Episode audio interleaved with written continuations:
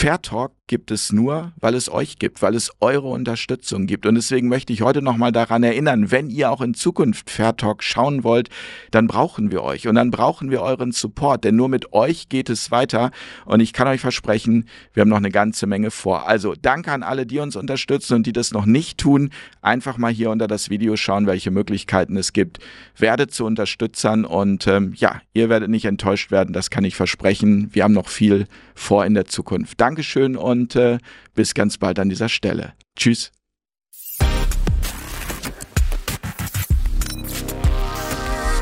Auf Augenhöhe.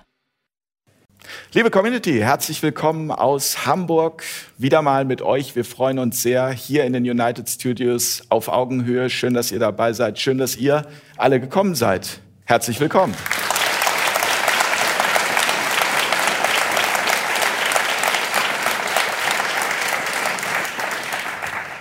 Ja, Wahnsinn. Ähm, ein unglaublich spannendes Unterfangen äh, mit Publikum. Und äh, wir haben das ja schon einmal in Düsseldorf gemacht und es waren so viele Herzensmenschen. Und auch heute, auch wenn wir uns alle noch nicht kennenlernen konnten, habe ich das Gefühl, ähm, wir werden uns gut verstehen an diesem Abend. Ähm, es darf natürlich auch durchaus mal die ein oder andere kontroverse Diskussion an diesem Tisch geben. Das ist ja die Idee von Fair Talk und unser Thema, das möchte ich jetzt erstmal vorstellen, tödliche Schufterei. Wann macht Arbeit krank. Darüber möchte ich heute sprechen mit Gunnar Kaiser, Autor und Philosoph. Herzlich willkommen in Hamburg, Herr Kaiser. Gunnar. Danke. Freue mich sehr.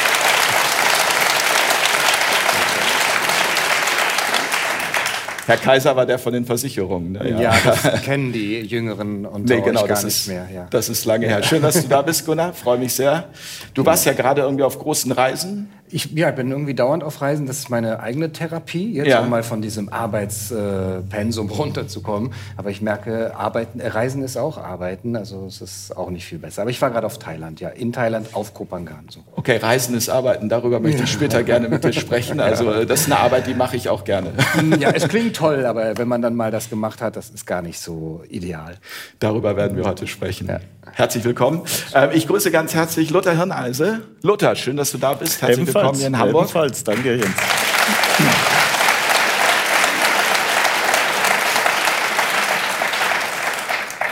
Luther, du bist äh, Krebsforscher und Vorstand von Krebs 21 e.V. Ähm, zum ersten Mal kennengelernt habe ich dich damals in einem äh, Interview bei KenFM. Mhm. Und da ich zu diesem Zeitpunkt auch auf der Suche nach alternativer Medizin war, zwar nicht zum Thema Krebs, hat mich aber das, was du gesagt hast, extrem angesprochen, berührt und ich habe gedacht, den muss ich unbedingt kennenlernen. Wir haben dann schon das ein oder andere Interview miteinander geführt, aber etwas, was in diesen Interviews immer auch zum Vorschein kam, war dieses Thema Arbeiten, Schuften. Was passiert eigentlich, wenn man zu viel arbeitet? Was macht das mit uns? Von daher freue ich mich sehr, dass du heute in dieser Runde sitzt. Ich ebenfalls.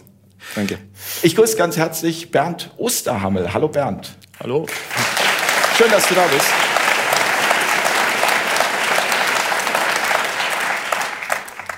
Du bist Autor und Führungskräftetrainer.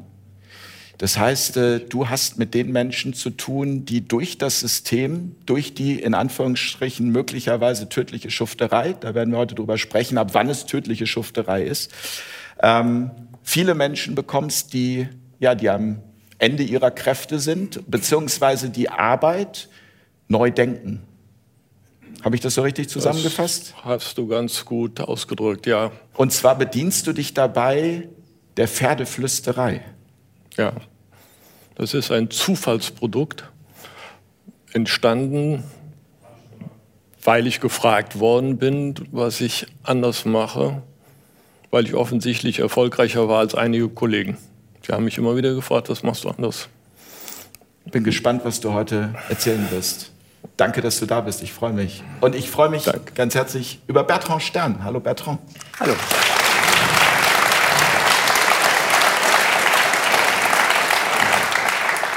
Freischaffender Philosoph.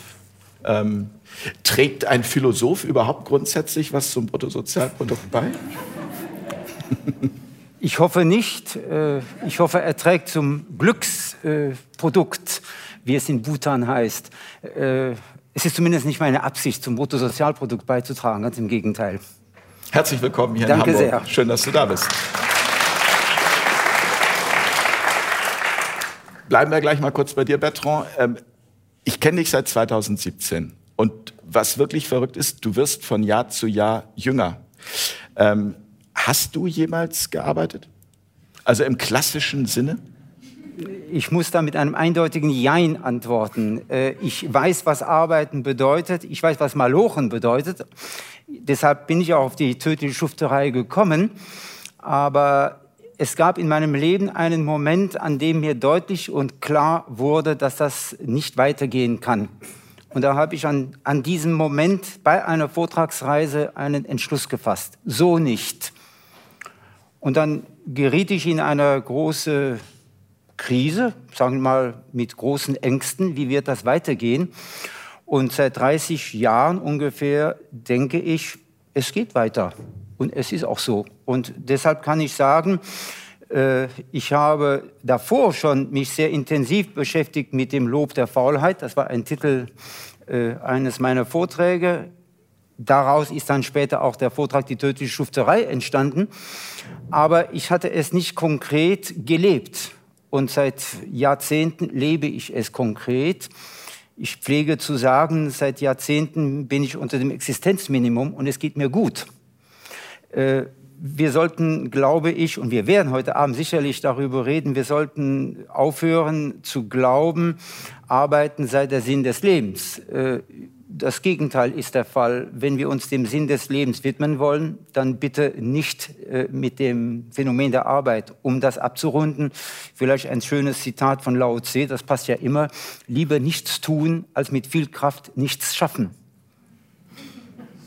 Da werde ich gleich nochmal nachhaken, auf Gerne. jeden Fall. Ähm, vor allem unter dem Existenzminimum. Ähm, das finde ich spannend. Äh, vor allem auch so, wie du auf Menschen wirkst, weil wir ja doch alle, also wir alle, das ist natürlich sehr pauschal, aber ich auch viele Jahrzehnte und es wird immer weniger, aber dennoch danach gestrebt habe, irgendwie über dem Existenzminimum und zwar deutlich darüber zu leben. Ähm, Gunnar, aber kommen wir nochmal auf das, auf das Grundthema jetzt erstmal Arbeit. Macht Arbeit krank? Ist so ein Auftritt hier für dich Arbeit? Empfindest du das als Arbeit? Ja, tatsächlich. Und das ist genau der Konflikt, weil ich nicht mehr unterscheiden kann, was Arbeit ist äh, und was nicht oder wann sie aufhört, weil ich keine festen Arbeitszeiten mehr habe.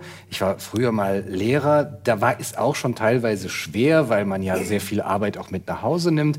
Aber irgendwie ist es dann doch äh, sind das zwei getrennte Welten. Und jetzt, wo ich eigentlich das Leben führe, das ich seit ich 16 bin immer führen wollte, als Schriftsteller und Philosoph, sogar über dem Existenzminimum, äh, finde ich das ganz toll auf der einen Seite, habe aber jetzt eben auch aufgrund meiner eigenen Erkrankung gemerkt, vielleicht ist das Problem, dass ich gar nicht mehr abschalten kann, weil ich die Arbeit geworden bin. Also ich identifiziere mich ja, vielleicht mit der Arbeit ist es gar nicht so richtig ausgedrückt, sondern es ist keine richtige Arbeit für mich, merke aber doch, es strengt mich ja an. Also man muss Termine einhalten und ihr kennt das vielleicht. Ähm, und ähm, wenn man dann auch äh, damit äh, identifiziert ist und wenn man das Ganze mit Enthusiasmus macht, ist ja die Gefahr, dass man immer mehr äh, machen will und dass man es nicht merkt, dass es einem schadet, weil es einem Spaß macht. Und wo ist da derjenige, der ja vielleicht wie so ein Philosophenkräftetrainer oder so, äh, der dann sagt, okay, da musst du mal aufpassen, dass dir die Arbeit nicht zu viel Spaß macht oder anders gesagt, dass du dich nicht zu sehr mit der Arbeit identifizierst, dass du das gar nicht mehr trennen kannst. Du bist ähm, an Krebs erkrankt ähm, und auch darüber werden wir heute sicherlich ähm, sprechen. Ich, äh, wie geht es dir? Gut. Vielen Dank. So, sobald Herr Hirneise hier in der Nähe ist, geht es mir schon viel besser. ja.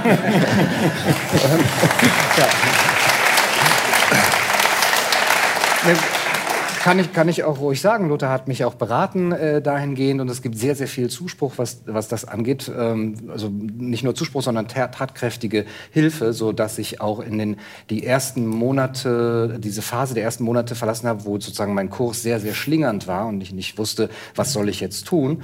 Ähm, dieser Kurs jetzt viel, viel mehr geradeaus ist, ich mir innerlich sicherer bin und deswegen geht es mir gut. Lothar, Kennst du das Gefühl, im Hamsterrad zu sein? Ja, total. Also zuerst mal, ich bin ja der einzige Nicht-Philosoph an diesem Tisch, deshalb weiß ich, was Arbeit ist. Danke. Bitte, bitte, bitte, bitte. Und wie man schon deutlich hört, ich bin auch noch Schwabe. Ich bin ja mit Schaffe, Schaffe, Häusle aufgewachsen. Ja? Also sparen, arbeiten. Und ich habe das auch äh, verdammt lang, ehrlich gesagt, bis 1996 genauer gesagt, habe ich das praktiziert. Ich habe zweimal in meinem Leben alles hingeworfen, habe neu begonnen, habe ähm, 80 Stunden die Woche gearbeitet, war für mich ähm, absolut normal. Ja. Ähm, war ich unglücklich dabei? Überhaupt gar nicht. Ja, also das möchte ich gleich mal reinstellen. Arbeiten ist ja nicht per se etwas Schlechtes. Arbeiten ist nicht irgendetwas, was, was man vermeiden sollte. Äh, man sollte sich nur für das, was man tut, äh, entscheiden.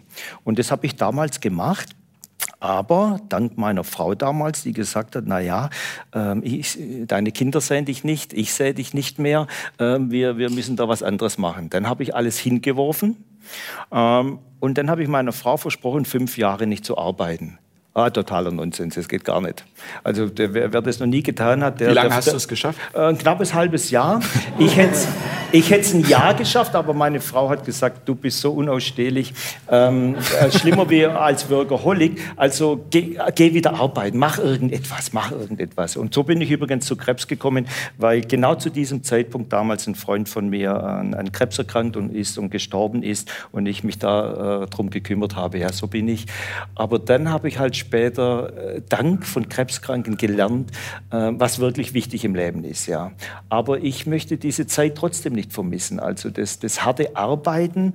Ähm, ich glaube, dass ich heute so ein glücklicher Mensch bin, dass ich heute dieses äh, laissez-faire so leben kann, wie ich es heute lebe und auch und konsequent lebe. Ähm, das hätte ich nicht geschafft, wenn ich sozusagen nicht die andere Seite kennengelernt hätte, wo ich echt wie ein äh, Hamster, wie du gerade gesagt hast, im Rad wirklich 80 Stunden gearbeitet hätte hätte, ja. Bernd, so, sofort, ähm, dann steigen wir auch sofort ja. ins Gespräch ein. Äh, ich würde dich gerne noch reinholen, Bernd. Äh, ist, bei, ist dir in deinem Leben tödliche Schufterei begegnet? Außer natürlich bei deinen Klientinnen und Klienten. Also tödlich nicht, ich sitze ja noch hier. Aber äh, ich kenne das auch. Ich äh, habe den ersten zehn Berufsjahren, nachdem ich mit dem Studium fertig war, auch mindestens zwölf Stunden am Tag gearbeitet und äh, auch gesundheitliche Probleme bekommen, ohne jede Frage. Und irgendwann, als ich so meinen Weg ausgegraben habe und die Firma abgegeben habe, 2004, hatte ich genau die gleiche Idee. Fünf Jahre nichts tun, mache ich mal nichts und lebe so mit dem Sonnenaufgang, ja, Sonnenuntergang, mit den Tieren auf dem Hof, den Pferden. Ich habe es vier Wochen ausgehalten, weil der, meine Frau würde sofort intervenieren. Die sagt, eine Woche, da wurdest du unruhig. Papa, ein Projekt, du kannst doch nicht nichts tun. Ich habe ja natürlich immer gearbeitet auf dem Hof. Ja, aber jetzt, und jetzt muss ich sehr wahrscheinlich sehr aufpassen, ist es bei mir auch so, dass ich Hobby und Arbeiten, das ist so eins. Und jetzt höre ich, da kann man auch noch bei krank werden. also das ist, äh, ja, ich bin aufmerksam. Aber ich habe auch was gehört, da kann ich dir auch was zu sagen. Du hast das eben schon, ein Thema hast du schon geäußert, was, ja. Ich glaube, Gunnar wollte einmal äh, auf Lothar antworten. Ja, also ich finde das sehr interessant, wenn wir jetzt, oder wenn ich manchmal Menschen höre, die, die aus einer aus einem Status, aus einer Position heraus sprechen, wo andere sagen könnten, ja, die haben es ja schon geschafft. Und die sagen dann, äh, ja, ihr solltet weniger arbeiten, ähm, es geht nicht im Leben eben nur darum und ähm, ihr, ihr, müsst mal von diesem Leistungsdenken runterkommen. Dann sind das ja dann doch oft auch Menschen, die das eben in der Vergangenheit äh, gemacht haben und deswegen überhaupt in einer Position sind, das jetzt sagen zu können und andere hören ihnen zu.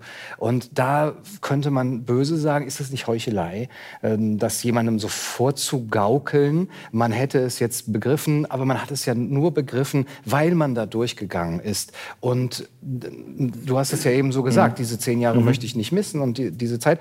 Und da frage ich mich auch, ist das doch vielleicht etwas Kulturelles, dass wir erst da durchgehen müssen, um auch beweisen zu können und auch so eine bestimmte Stellung zu haben, dass man auf diese Menschen hört, was sie jetzt auch über Arbeit zu sagen haben. Weil wenn es nämlich dieses böse Wort über die Philosophen und Schriftsteller werden, ja, die kennen ja gar nicht äh, die richtige Arbeit und Malochen, was, das wissen die gar nicht, was das ist, da kommt man ja schon recht, richtig in Rechtfertigungszwang. Mhm. So, doch, doch, doch, doch, ich habe auch mal gearbeitet äh, für zwei Wochen in der Druckerei irgendwo äh, als 16-Jähriger. Nein, also man möchte das dann rechtfertigen, dass man das auch kennt. Und meine Frage wäre, ist das eine kulturelle Sache und könnte das in anderen Kulturen vielleicht gar nicht dieser Zwang sein, sondern dass man gar nicht erst so daran geht, ah, du musst erst mal viel arbeiten, bis du verstehst, dass äh, Arbeit nicht alles ist und dann kannst du uns das sagen, sondern dass es sozusagen mit dem Aufwachsen eigentlich für die Menschen viel natürlicher ist, dass der Sinn des Lebens nicht in der Arbeit steckt und dass auch der Wert eines Menschen nicht darin besteht, wie viel er malocht hat. Also ich bin ein großer Freund der klaren Begrifflichkeiten und der entsprechenden Unterscheidung. Und da möchte ich einen Vorschlag zu Güte machen, damit wir uns verständigen, worüber wir reden. Für mich ist es wichtig zu unterscheiden zwischen einerseits der Arbeit, die meines Erachtens ein Krebsgeschwür ist. Es ist etwas, was äh, juristisch definiert wird als äh, eine Leistung, die in das Bruttosozialprodukt eingeht und die sozialversicherungspflichtig. Punkt. Steuer- und Sozialversicherungspflicht. Das ist Arbeit. Alles andere nenne ich Aktivität oder Schaffen oder Beschäftigung. Wenn wir den jungen Menschen betrachten, der ist unheimlich aktiv.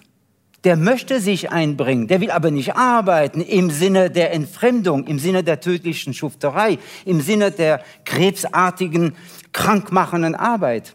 Das heißt, an, mein Vorschlag an dieser Stelle ist, lass uns tatsächlich diese Unterscheidung treffen. Einerseits das, was entfremdet, negativ ist, diese zivilisatorische, diese typisch deutsche äh, äh, äh, Darlegung der, der Arbeit als Sinn des Lebens und auf der anderen Seite die Wirklichkeit des Lebens, die meines Erachtens darin zu finden ist, dass der Mensch von Natur aus aktiv ist, aber nicht schufternd, kein Schufter ist, also nicht jemand, der ständig malochen muss, und dafür sage ich immer, diese Aktivität, diese Schaffensfreude, dieses Geniale, das wurzelt in der Muße. Nicht im Müßiggang, aber in der Muße, im Nichtstun. Aus dem Nichtstun heraus entsteht dieser Drang, diese Fähigkeit, diese Lust, diese Freude an der Aktivität, aber nicht umgekehrt. Und wir in Deutschland neigen dazu, nach der Arbeit eine Freizeit einzubauen. Dabei ist die Freizeit genauso bescheuert wie die Arbeit auch. Also eine Schufterei. Danke. Die tödliche Schufterei mündet in die tödliche Langeweile der Freizeit. Ich möchte von beiden wegkommen und würde mich freuen, wenn wir hier an, diese, an diesem Tisch, in dieser Runde, auf das Eigentliche kommen. Das Eigentliche, ich wiederhole es, ist die Aktivität. Die ist ja im Menschen verankert, aber sie ist nicht der einzige Faktor des Lebens. Wenn man, wenn man sich die Zahlen anschaut, um jetzt noch mal auf die aktuelle Situation zu sprechen zu kommen, bevor wir noch mal auch weiter einsteigen, ja, ich finde die Frage wichtig und spannend, wann ist Arbeit Arbeit? Und äh, der Begriff Arbeit als solches ist ja auch schon mal negativ geframed. Ja, Arbeit, Schuften, also es geht dann ja eher so die positiven Begriffe wären deine Berufung, ja, dein Talent. Also das ist das Positive, aber Arbeit ist halt irgendeine Erwerbstätigkeit um äh, klarzukommen. Ja, und wenn man sich jetzt mal die Zahlen. Nein, um zu konsumieren. Um zu konsumieren. Ja gut, das, das ist dann noch wieder ein anderes Thema, was wir aufmachen können. Ja, dass letztendlich unser Konsum auch die Menge an Arbeit, die wir genau. leisten müssen, regelt. Ja. Sechs von zehn Deutschen klagen über Burnout-Symptome, ähm, Frauen heftiger als Männer und zwischen 2011 und 2020 sind die Arbeitsunfähigkeitstage durch Burnout um 36 Prozent erhöht. Das ist eine ähm, Statistik der AOK. Das heißt, ähm, Lothar, wenn du jetzt äh, mit Krebspatienten zusammenarbeitest, ja, ähm, inwieweit sind jetzt zum Beispiel die Burnout-Symptome für dich auch der Vorläufer dessen, was sich dann möglicherweise in Form von Krebs oder anderen schweren Erkrankungen manifestiert? Ich, ich glaube, ähm, wenn Burnout-Symptome da sind, ist es super. Da sollte jeder dankbar dafür sein. Weil das zeigt ja, dass irgendetwas nicht richtig ist. Ich sehe etwas ganz anderes. Wir, wir, wir messen bei Krebskranken Adrenalinwerte und und wir sehen dann, dass diese Adrenalinwerte extrem niedrig sind. Und dieser niedrige Grad im Körper von Adrenalin kommt daher, weil Menschen mehr Adrenalin verbrauchen, also mehr im Stress sind, im Sympathikus, als die Nebennieren produzieren können. Das ist aber kein Prozess, der, was, wenn du dich mal über deine Frau aufregst oder über deine Kinder und ähm, sowas kommt bei mir nicht vor. Ich weiß, bei dir nicht, aber ich, ich bin da mit einer ganz anderen Frau verheiratet. Du hast ein Riesenglück. ähm, also bei mir kommt es deutlich öfters vor wie bei dir. Und, ähm, Meine ist heute nicht da. da. Meine auch nicht, deshalb können wir da noch drüber reden. Und ähm,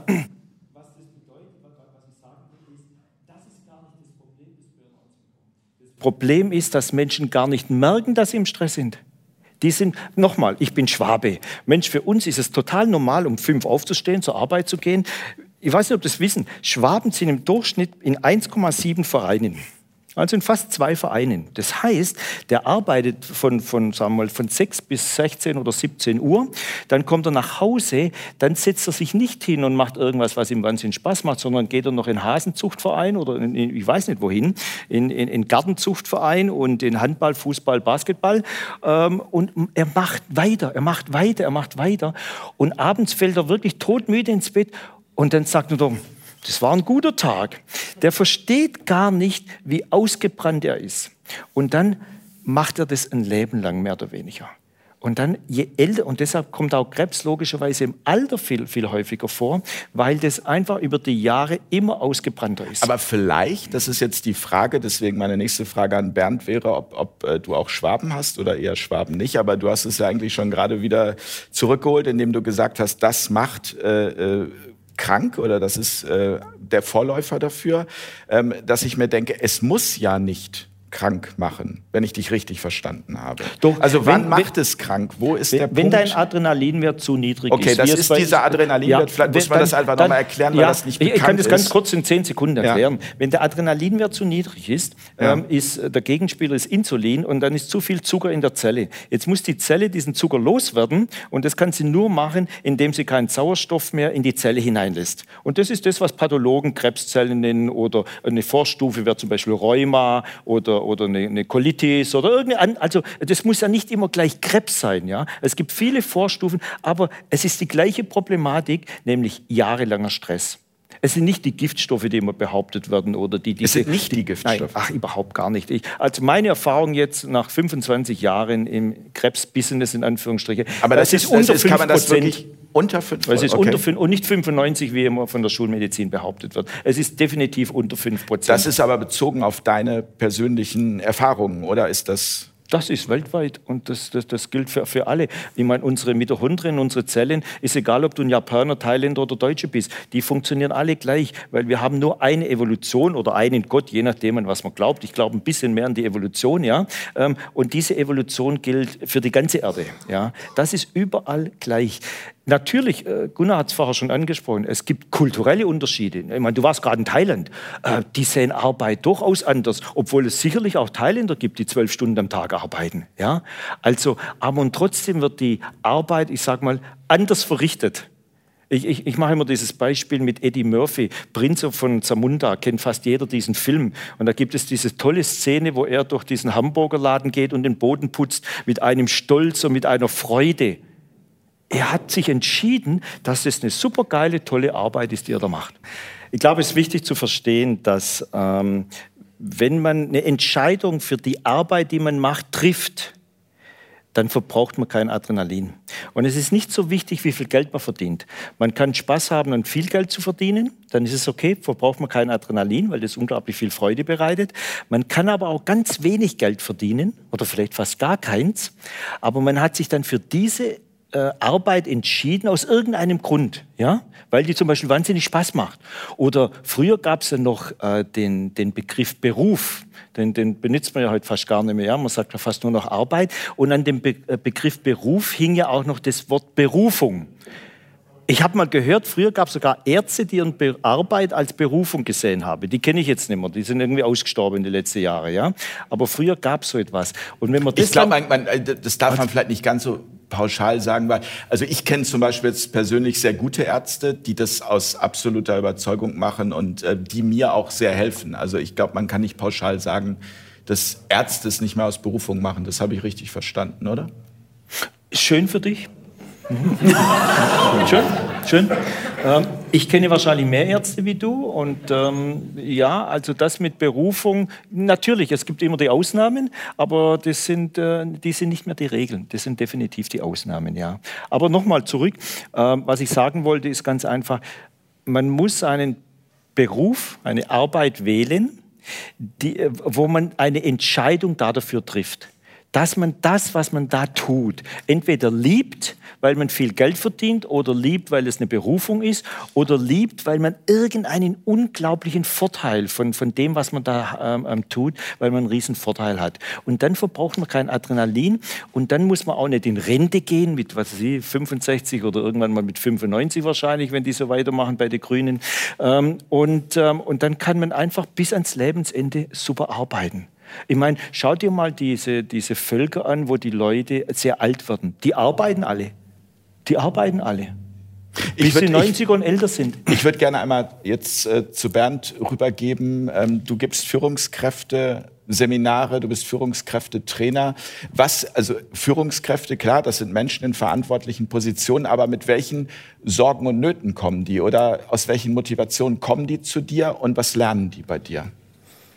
Also da muss ich ein kleines Stück vorher anfangen, damit mhm. es äh, unsere Teilnehmer hier verstehen. Ich selber war Ingenieurunternehmer. Ich hatte ein Ingenieurbüro. Habe dieses Büro von meinem Vater übernommen, ihm das abgekauft. Da hatte er drei Mitarbeiter und habe das äh, zwei Jahrzehnte, ein bisschen länger begleitet.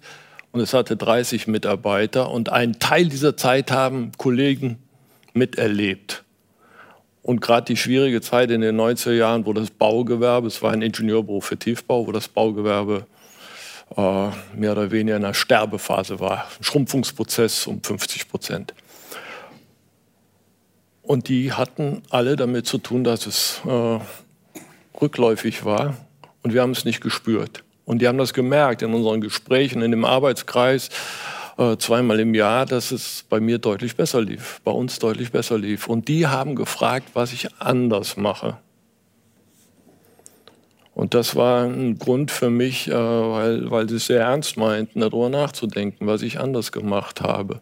Denn Sie hatten alle verstanden, weil sie mich länger kannten, dass ich als Ingenieur nicht so gut war wie sie. Das heißt also, nochmal, ähm, ähm, bei, bei dir lief es besser, während es bei allen anderen ja. den Berg abging oder bei den meisten anderen? Ja, die, die, haben konkret gesagt, Bernd, wir wissen nicht, was wir in zwei Monaten tun äh, sollen. Und ich sagte, und wir schieben anderthalb Jahre Arbeit vor uns her. Wir wissen nicht, wie wir es abgearbeitet kriegen. Sie haben gesagt, Bernd, du bist fachlich nicht mehr so auf der Höhe wie wir. Äh, das merken wir in unseren Gesprächen. Wie, wie kann das sein? Bernd, du bist kein Zauberer, du bist kein Magier, du arbeitest auch nicht mehr so viel. Das war also die Phase, wo ich diesen Zwölf-Stunden-Tag auch hinter mir gelassen hatte. Was machst du anders? Es kann nicht an der Ausbildung der Ingenieurinnen und Ingenieure liegen oder der Zeichner und Techniker und an der Hardware äh, in den Computern. Da kann das nicht dran liegen. Das muss ja einen Grund haben, dass ihr so magnetisch seid. Und der Grund ist? Dass ich mit Pferden aufgewachsen bin. Mit Pferden will man eine gute Teamleistung machen.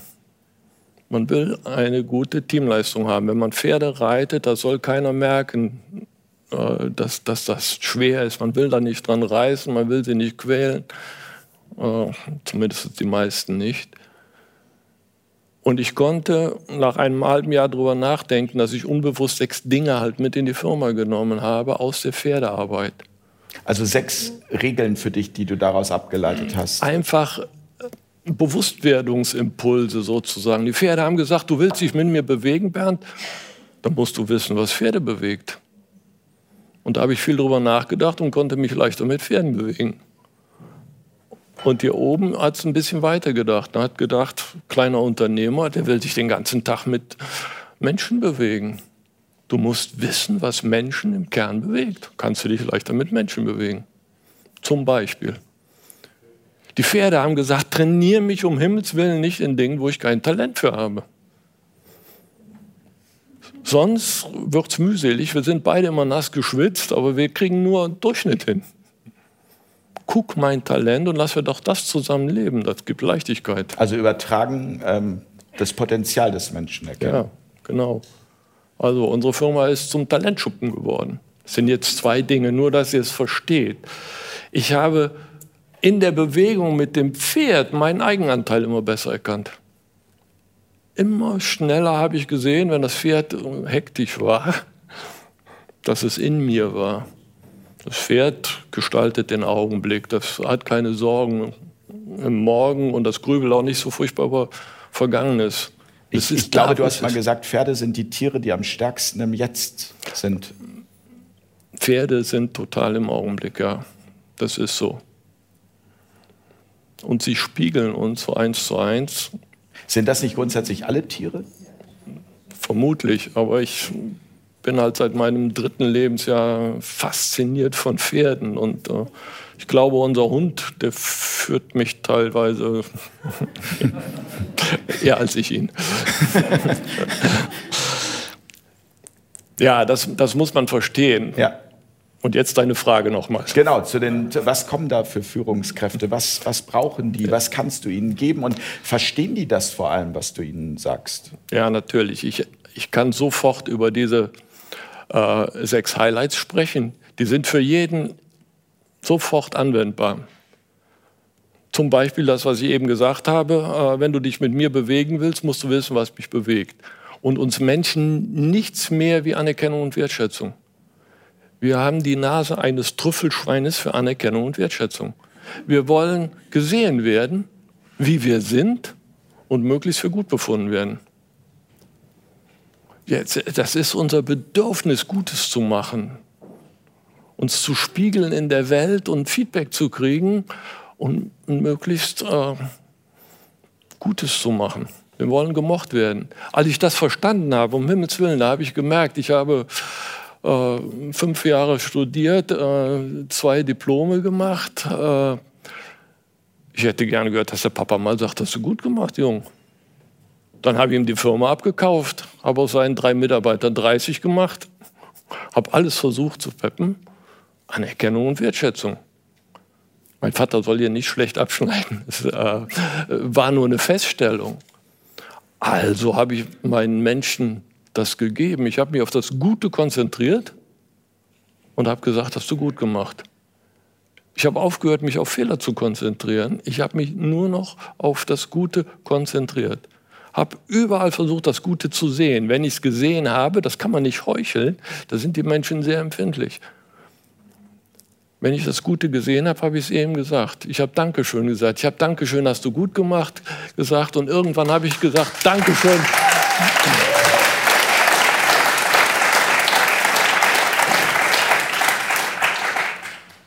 Dankeschön, ich arbeite gerne mit dir. Schön, dass du in unsere Firma gefunden hast. Das macht richtig Freude. Das hat Kultur verändert. Das hat die Firma magnetisch gemacht. Wir sind zum Kunden gegangen und haben überall das erzählt, was wir Gutes sehen. Ein Kunde, wenn er telefoniert hat und wir haben ein Telefonat mitgekriegt, sag ich mal, und, und er hat was gut formuliert oder gut rübergebracht, habe ich nachher gesagt, auch, äh, was ich da gerade gehört habe, das war richtig gut. Ich habe einfach mir auf das Wertvolle konzentriert. Und die Welt ist wertvoller geworden. Jeden Tag, immer mehr, immer weiter. Du wolltest was sagen. Ja, dazu, weil ich das sehr spannend finde und wirklich sehr, sehr richtig aus der Perspektive dessen, der diese Wertschätzung geben kann und auf den ja dann andere im Prinzip auch angewiesen sind, dass er diese Wertschätzung gibt. Und wenn er sie nicht gibt, dann sehen sie darin ja auch keinen Sinn weiter in ihrer Arbeit, dann kommt es vielleicht zum Burnout und so weiter.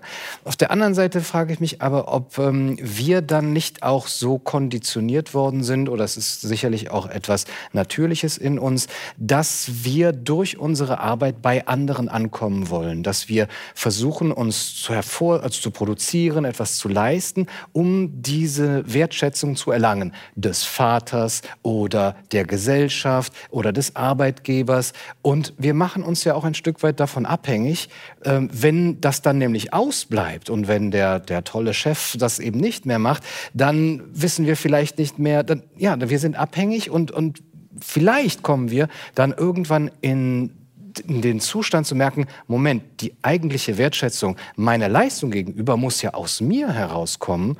Und ich würde das auch vergleichen mit dem Verhältnis von Lehrern zu Schülern, weil es ja oft auch ähm, Schüler, Kinder etwas machen, für diese Bezugsperson, weil sie dort gesehen werden möchten. Und dann ist es das A und O, dass man ihnen diese Wertschätzung auch gibt. Gleichzeitig will man sie aber auch nicht in dieser sehr asymmetrischen ähm, Beziehung eben so abhängig machen von dieser Wertschätzung, sondern man möchte sie ja eigentlich darin unterstützen, zu lernen, dass ihre eigene Leistung ihnen selber etwas geben kann, weil sie selber Spaß haben. Oder Leistung ist vielleicht das falsche Begriff, ihre eigene Aktivität, wenn ich deinen Begriff aufnehmen darf. Ja, sobald Bertrand in der Runde sitzt, denkt man über die Begrifflichkeiten. Das ist auch ein wirklich gutes Korrektiv. Ja. Ist, ist das nicht das Ziel, dass wir nicht mehr für andere arbeiten, um etwas beweisen zu müssen, ähm, sondern dass wir merken, wir könnten sogar ohne Arbeit, sondern mit unserer natürlichen Aktivität ähm, unsere eigene Wertschätzung wieder hervorbringen. Bertrand, du wolltest. Äh ja, ich fange noch mal mit einem Zitat an, diesmal von Konfuzius. Wähle einen Beruf, den du liebst, und du brauchst keinen Tag in deinem Leben mehr zu arbeiten. Das ist ein schöner Satz, finde ich. So. Warum ich den jetzt bringe? Weil ich das Gefühl habe, Arbeiten ist ein Suchtverhalten. Und es gibt in diesem System, dass grundsätzlich ein Suchtverhalten. So wie ich Arbeit definiere, ja. Es ist etwas, was nach mehr ruft. Arbeit ruft nach Arbeit, steigert sich ständig, wird immer mehr und wird immer kontraproduktiver. So, und deshalb ist für mich der Begriff Arbeit negativ besetzt, im Gegensatz zur Aktivität, zum Schaffen, zu den anderen Möglichkeiten der Beschäftigung, des sich beschäftigen, besser gesagt. Aber dieses Suchtverhalten wird ja geprägt durch Dealer möchte ich gerne sagen. Und diese Dealer sind die äh, Drahtzieher äh, dieses Systems und wir sind die Marionetten und wir merken es nicht. Und das ist ja das Wesensmerkmal eines, äh, eines Suchtverhaltens, dass uns das nicht bewusst sein darf, wie sehr wir zu Objekten dieser Arbeit gemacht werden, dieser Entfremdung. Nun muss man ja mal äh, fragen, woher kommt das? Denn der geborene Mensch wird ja nicht zum äh, ist ja kein Arbeiter zunächst einmal. Er ist ein aktives Wesen. Wir brauchen nur ein Baby anzugucken oder einen ganz jungen Menschen. Er ist aktiv. Er will etwas entdecken, er will etwas finden, er will etwas erringen, er will mit sich selbst, er will sich selbst entdecken und seine, seine Mitwelt, er will etwas finden und so weiter. So. Und diese, du hast vorhin von Wertschätzung, ich rede lieber von Würdigung, aber das ist das, wir meinen dasselbe komischerweise sind wir beide Philosophen, die, diese Würdigung des Menschen, die wird dann systematisch durch Erziehung, so wie ich sie definiere, kaputt gemacht. Dann kommt der blöde Satz, der immer wieder kommt, was soll mal aus dir werden? Denk an deine Zukunft. Und das ist immer im Sinne der Arbeitsleistung.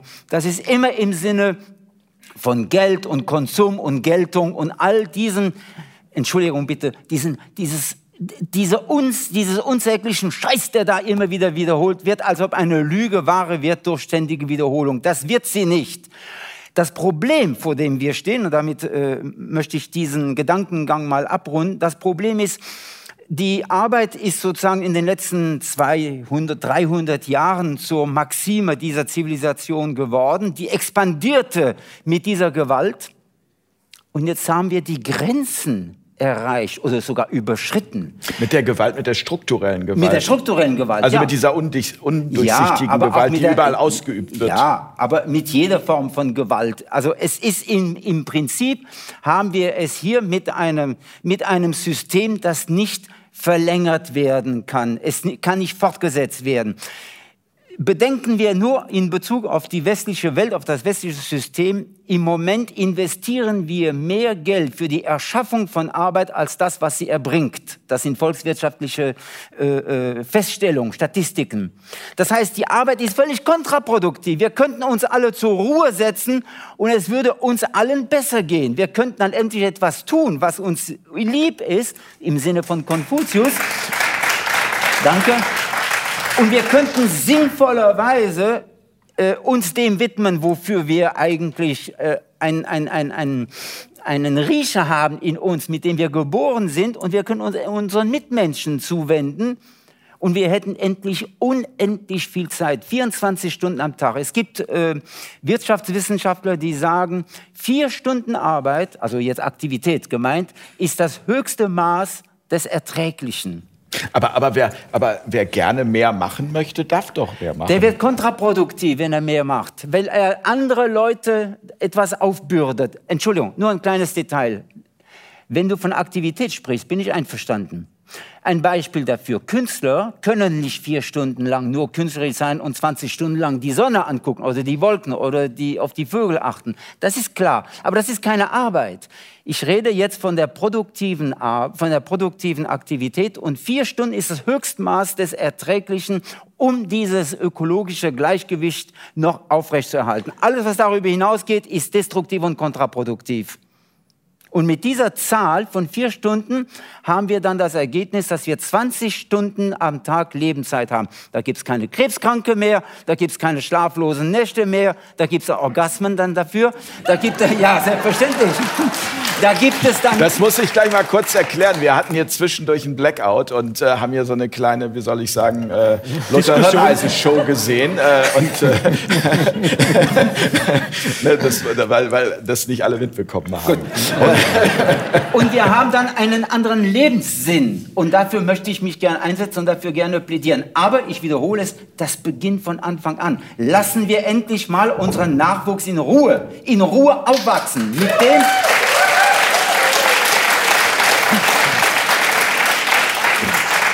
Lassen wir diesen Nachwuchs in Ruhe mit dem, was in diesem Menschen auch tatsächlich enthalten ist. Und das ist Aktivität, aber nicht übermäßig. Die wollen auch mal Muße und Ruhe haben. Ich würde auch das unterstreichen, auf jeden Fall. Und auch dafür plädieren, diese ja, Viertages-Arbeitswoche äh, oder wie, wie, das wären dann vielleicht 20 äh, Stunden in der Woche. Ähm, wenn wir zurückgucken auf unsere Mensch, äh, Menschheitsentwicklung in der Evolution, kann man ja, gibt es Studien und Forschungen, die sagen, dass äh, vor der neolithischen Revolution, also vor, vor der Sesshaftigkeit, Sesshaftwerdung des Menschen, die Menschen auch nur drei Stunden durchschnittlich am Tag gearbeitet haben und äh, das ja über einen viel, viel längeren Zeitraum unserer unserer Evolution. Das heißt, das scheint auch noch in uns drin zu sein, dass das das natürliche Maß ist und ähm, dass alles andere, was darüber hinausgekommen ist, wirklich eine Perversion ist. Und Nietzsche hat ja auch schon gesagt, wer eben nicht mehr als oder wer, wer, wer mehr als drei Stunden an seinem Tag arbeiten muss, sich verdingen muss, der ist ein Sklave, der ist nicht mehr Herr seiner selbst. Und da ist aber auch, glaube ich, das Problem, dass eine reine Reduzierung der Arbeitszeit, wenn man sie jetzt politisch äh, durchsetzen würde, ist, glaube ich, nicht allein bringen würde, sondern es ist eine, äh, weil die Menschen sich so sehr identifizieren damit. Also sie würden ja als erstes fragen, was mache ich denn jetzt? Und äh, wer gibt mir vielleicht Wertschätzung? Und äh, ist, mir ist vielleicht langweilig. Und diese Identifizierung ist ja etwas, was zum Beispiel uns in der Erziehung dann äh, beigebracht wird, was in in unserer Kultur auch ist. Und das ist ja die Mentalität, die sagt, du kannst nur äh, etwas sein, wenn du etwas bist. Im Sinne von einen Beruf hast. Und wie bekommen wir diese Mentalität raus, die uns im Grunde genommen, selbst wenn wir wenig arbeiten, tatsächlich am Bürotisch sitzen oder unter Tage oder so, immer noch Stress macht. Denn ich würde von meiner Seite aus sagen, ich arbeite relativ wenig und habe auch in meinem Leben relativ wenig gearbeitet. Gut, ich war auch Lehrer. Ähm, das ähm, bedeutet nein, also, das ist sehr, sehr persönlich. Und, und, wenn ich höre, da haben Leute 80, 80 Stunden in der Woche, ich, würd, ich würde nach einer Woche umkippen, da würde ich, das habe ich nie gemacht. Und trotzdem fühle ich mich gestresst, weil diese Arbeit in mir ist und weil dieses Leistungsdenken in mir ist. Und das muss raus. Ähm, Wobei ich schon das Gefühl hatte, dass du zu deinen Hochzeiten auf deinem Kanal schon auch 80 Interviews in der Woche äh, gemacht hast. ähm, und äh, also auch da, aber da, da würde ich gerne gleich noch mal drüber du sprechen. Du weißt doch, wie das ist. Man setzt sich vor die Kamera und, und schwurbelt. Genau, ja, genau. nicht alle Betriebsgeheimnisse verraten, oder nicht alle. Gut, ja. der erste Schritt ist immer, den hast du scheinbar getan, ist zu erkennen, was da abgeht. Der zweite Schritt ist es zu akzeptieren, dass es jetzt so ist. Die Annahme. Ja. Das, äh, er hat das erkannt, er, er steht immer noch unter dem Druck, Leistungsdruck. Uralt. Drei Generationen, vier hinter ihm haben das auch schon gehabt und er, hat, er lebt das weiter. So, jetzt erkennt er es, es wird ihm bewusst, bleibt dir nichts anderes übrig, als es anzunehmen, dass es so ist. Und wenn wir es annehmen, uns angucken, dann können wir was damit machen. Als erstes denken wir darüber nach, was hätte ich gerne stattdessen. So, und dann ist es Training. Also ich erlaube mir mal eine andere Meinung zu haben. Drei Stunden am Tag nur in Anführungsstrichen zu arbeiten, wäre mir zur meisten Zeit meines Lebens viel zu wenig gewesen.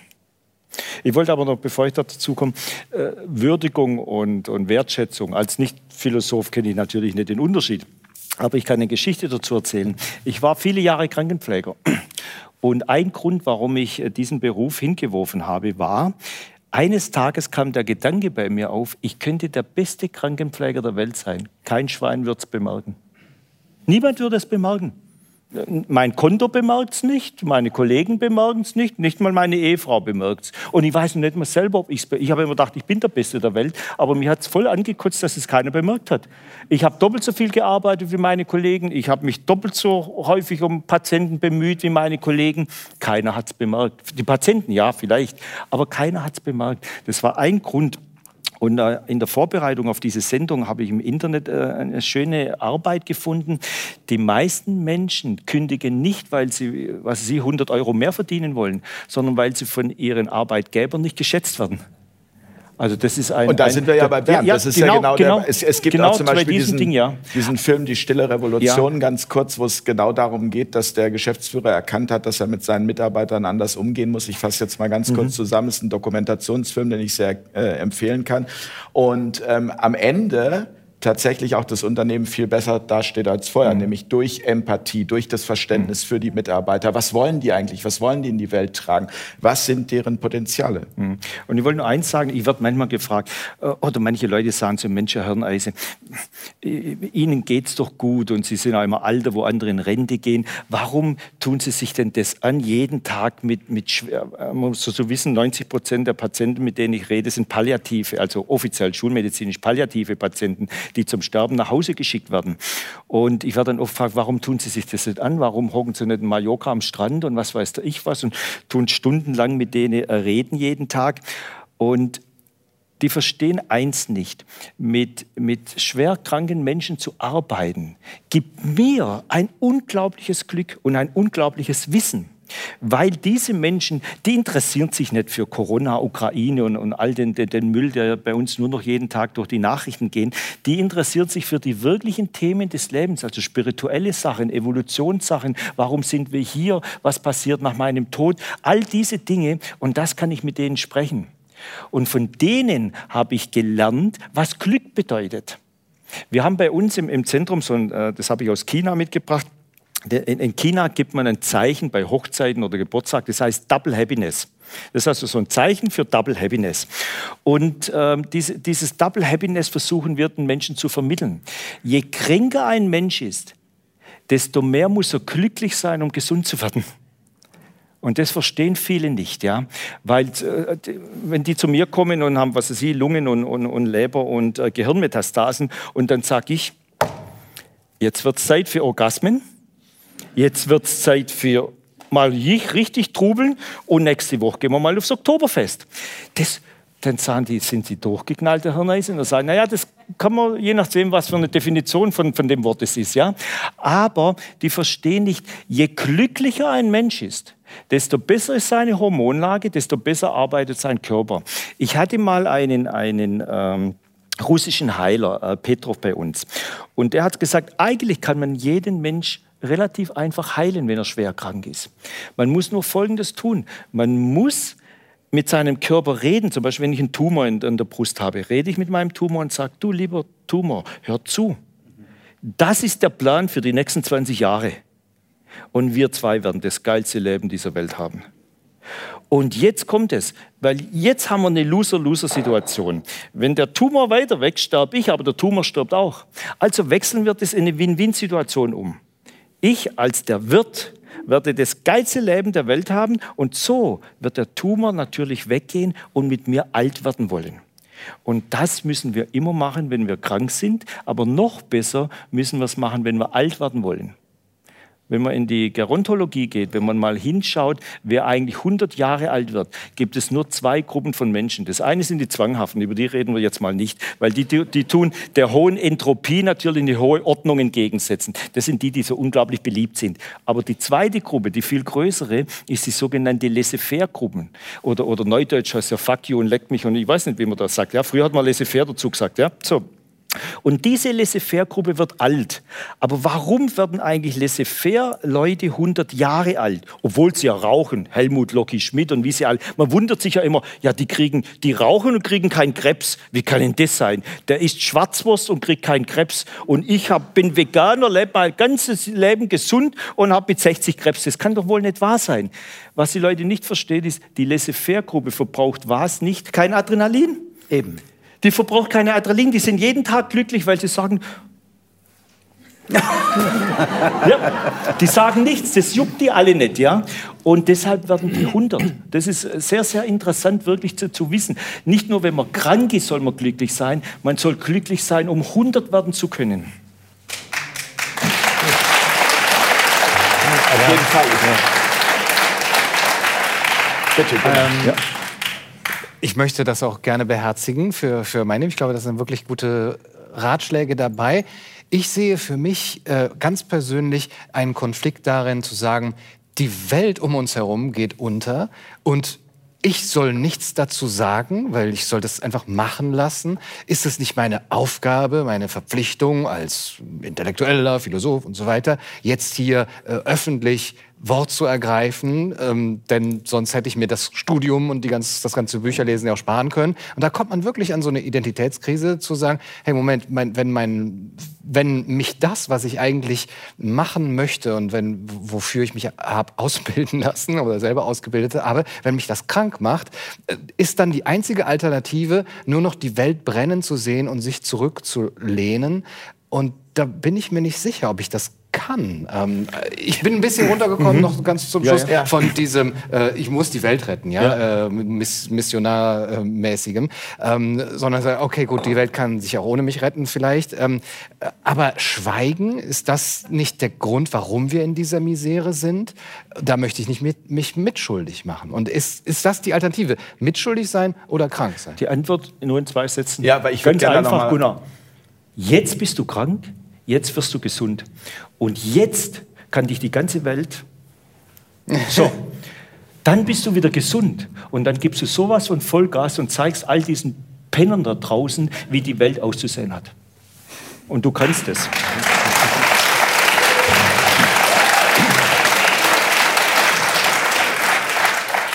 Sofort, Bernd, ich würde gerne einmal noch da kurz äh, einsteigen, wenn wir bei dem Thema sind, bei deinem ganz persönlichen Thema und deiner ganz persönlichen Geschichte. Hast du, wir haben ja kurz, ähm, nachdem du die Diagnose bekommen hast, ein Interview ähm, gemacht und da hast du ja sehr offenherzig und sehr offen gesagt, was deine Vermutung ist, wie es dazu kommen konnte.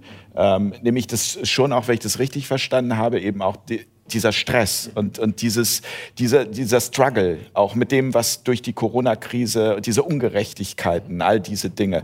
Ähm, sagst du das jetzt nach der äh, Zeit ja, auch noch? Oder? Es, es, kommt natürlich auch immer noch viel hinzu. Es gibt auch vielleicht andere Faktoren. Aber es ist ja wichtig, was man selber da identifiziert als, als großen Faktor, um es auch ändern zu können. Ich würde das weiterhin sagen und würde auch sagen, äh, es ist im Grunde genommen so, wie Bernd sagt, mir hat die Wertschätzung gefehlt, ja, dann mir persönlich von, äh, das ist eigentlich auch pervers, wenn man es mal so ausspricht, von denen da oben. Ja, dass vielleicht dann mal, äh, und wenn es nur eine Einladung in eine Talkshow bei Markus Markus Lanz gewesen wäre. Ja? Also dieses äh, oder. Aber Jens ist uns lieber, oder? ja, aber, danke. Ja. aber es ist Danke, Lothar, aber ich wünsche mir, dass Markus Lanz das sieht und dich ja. angeht und zwar so schnell wie möglich. Aber ja. es ist ganz gut, weil ich ja auch gelernt habe, nein, das ist nicht mehr mein Anspruch. Es ist auch nicht mehr mein, mein Anspruch, bei Surkamp verlegt zu werden oder in der FAZ äh, zu veröffentlichen, wenn die nicht wollen. Ich bin nicht darauf angewiesen. Sehr und es schön. gibt viele tolle andere Menschen, was sich ja jetzt auch noch mal wirklich gezeigt hat. Das war auch eine Chance ja dieser Zeit, ähm, die diese Wertschätzung ja geben. Also ich bin nicht jemand, der jetzt sagt, oh, ich habe keine Wertschätzung bekommen. Ich habe sehr, sehr, sehr viel bekommen bekommen. Aber ich habe immer geschielt auf die da oben, ja, die, die, die, die, die, das Establishment, ja, der Intellektuellen und so weiter. Und ja, gehört zu werden von denen, die man vielleicht auch vorher sogar ein bisschen idealisiert hat oder idolisiert hat. Und dass das ausblieb, hat, das war eben die mangelnde Wertschätzung meines Chefs, die da oben oder die Gesellschaft. Des Egos. Ja, auf jeden Fall. Ja. Sehr schön. Ja.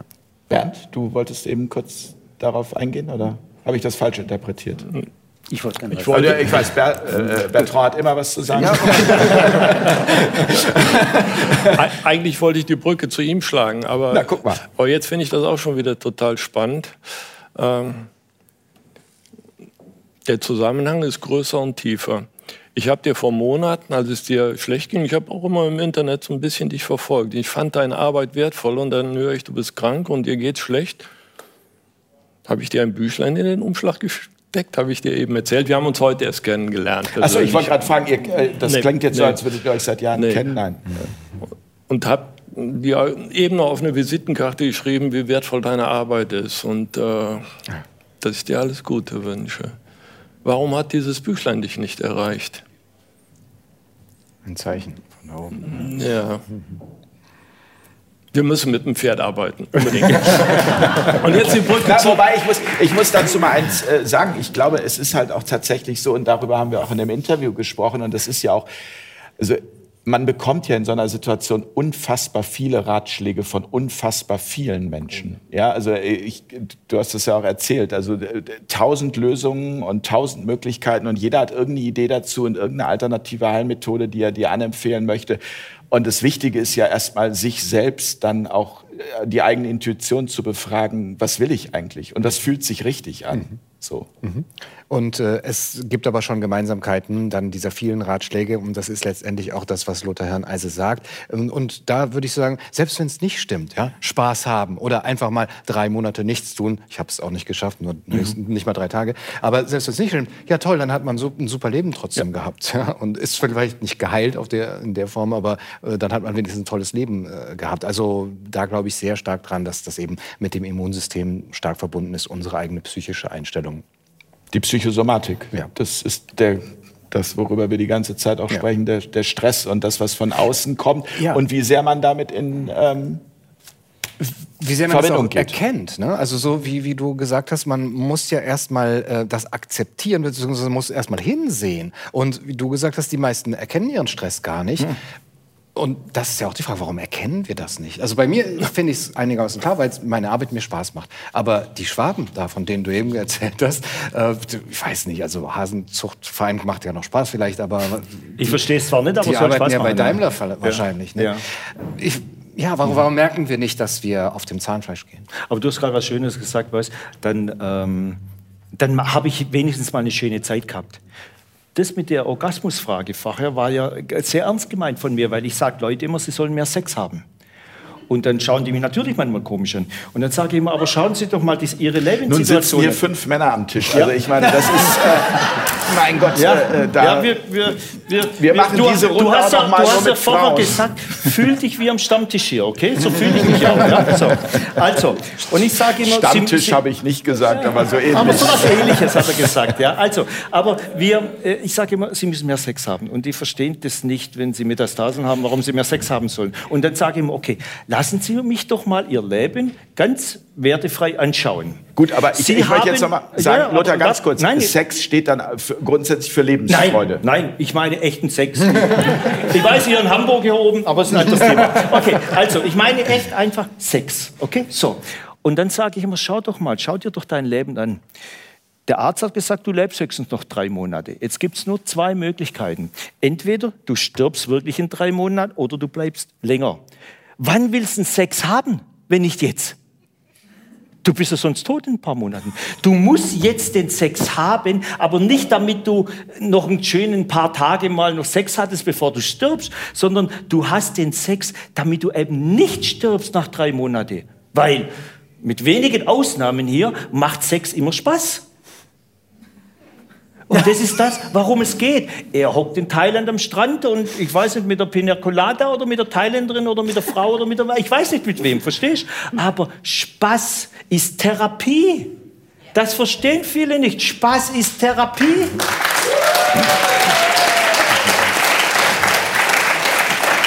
Das ist äh, Dr. Sommer für Erwachsene. So ungefähr.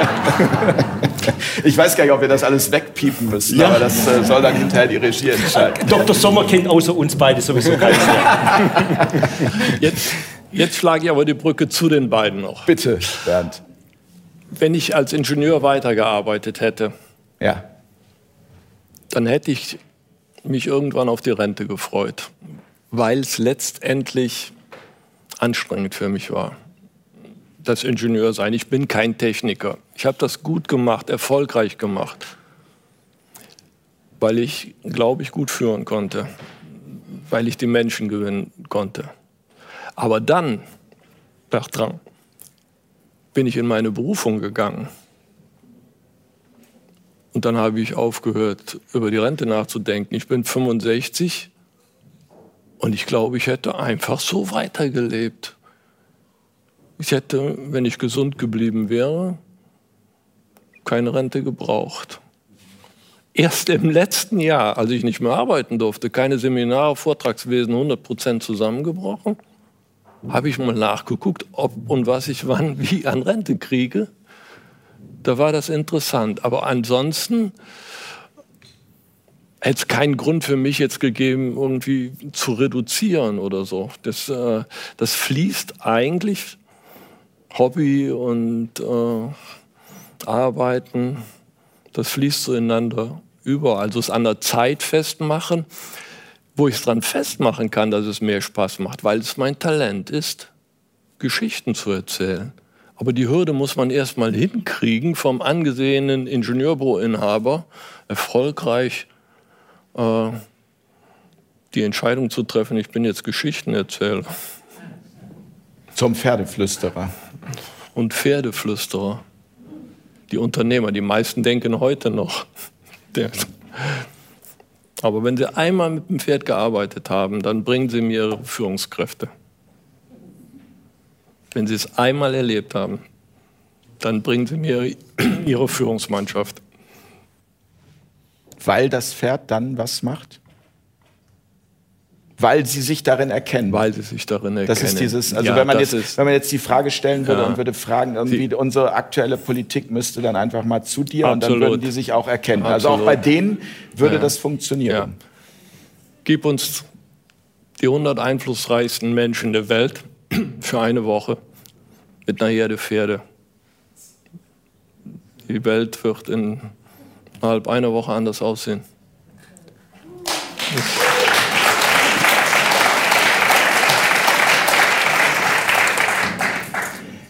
Ein kleiner Nebengedanke vorerst. Äh, wir haben die, jetzt die letzten Minuten in der Dualität von Krankheit und Gesundheit gesprochen. Ich schlage vor, dass wir die Krankheit als Zeichen der Genesung betrachten. Die Krankheit ist die Reaktion eines gesunden Organismus auf, eine ungesunde, auf ein ungesundes Umfeld. Aber die Krankheit an sich ist nicht krank, sondern sie ist ein Zeichen, dass mein Organismus rebelliert. Und die Frage, die sich für mich an dieser Stelle äh, dann stellen müsste, wenn es mich betrifft, wäre, höre ich, horche ich auf meinen Organismus oder gehorche ich auf die da oben, wie Gunnar vorhin gesagt hat.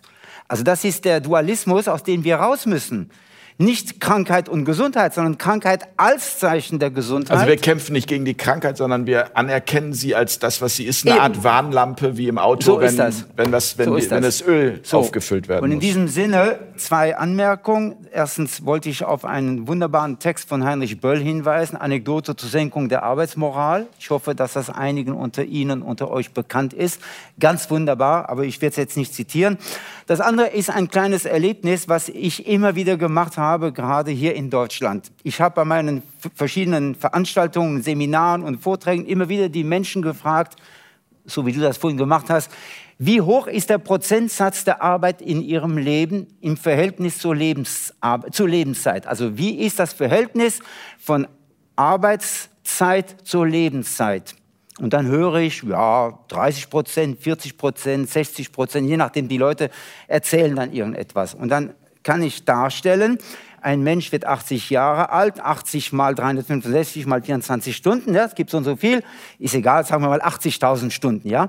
Und wie hoch ist jetzt der Prozentsatz der Arbeit, der Leistungsarbeit von einem Menschen, der ab 20 bis etwa zur Rente arbeitet? Was, glaubst, was glaubt ihr, was glaubst du, was, die, was der Prozentsatz ist, der effektive Prozentsatz?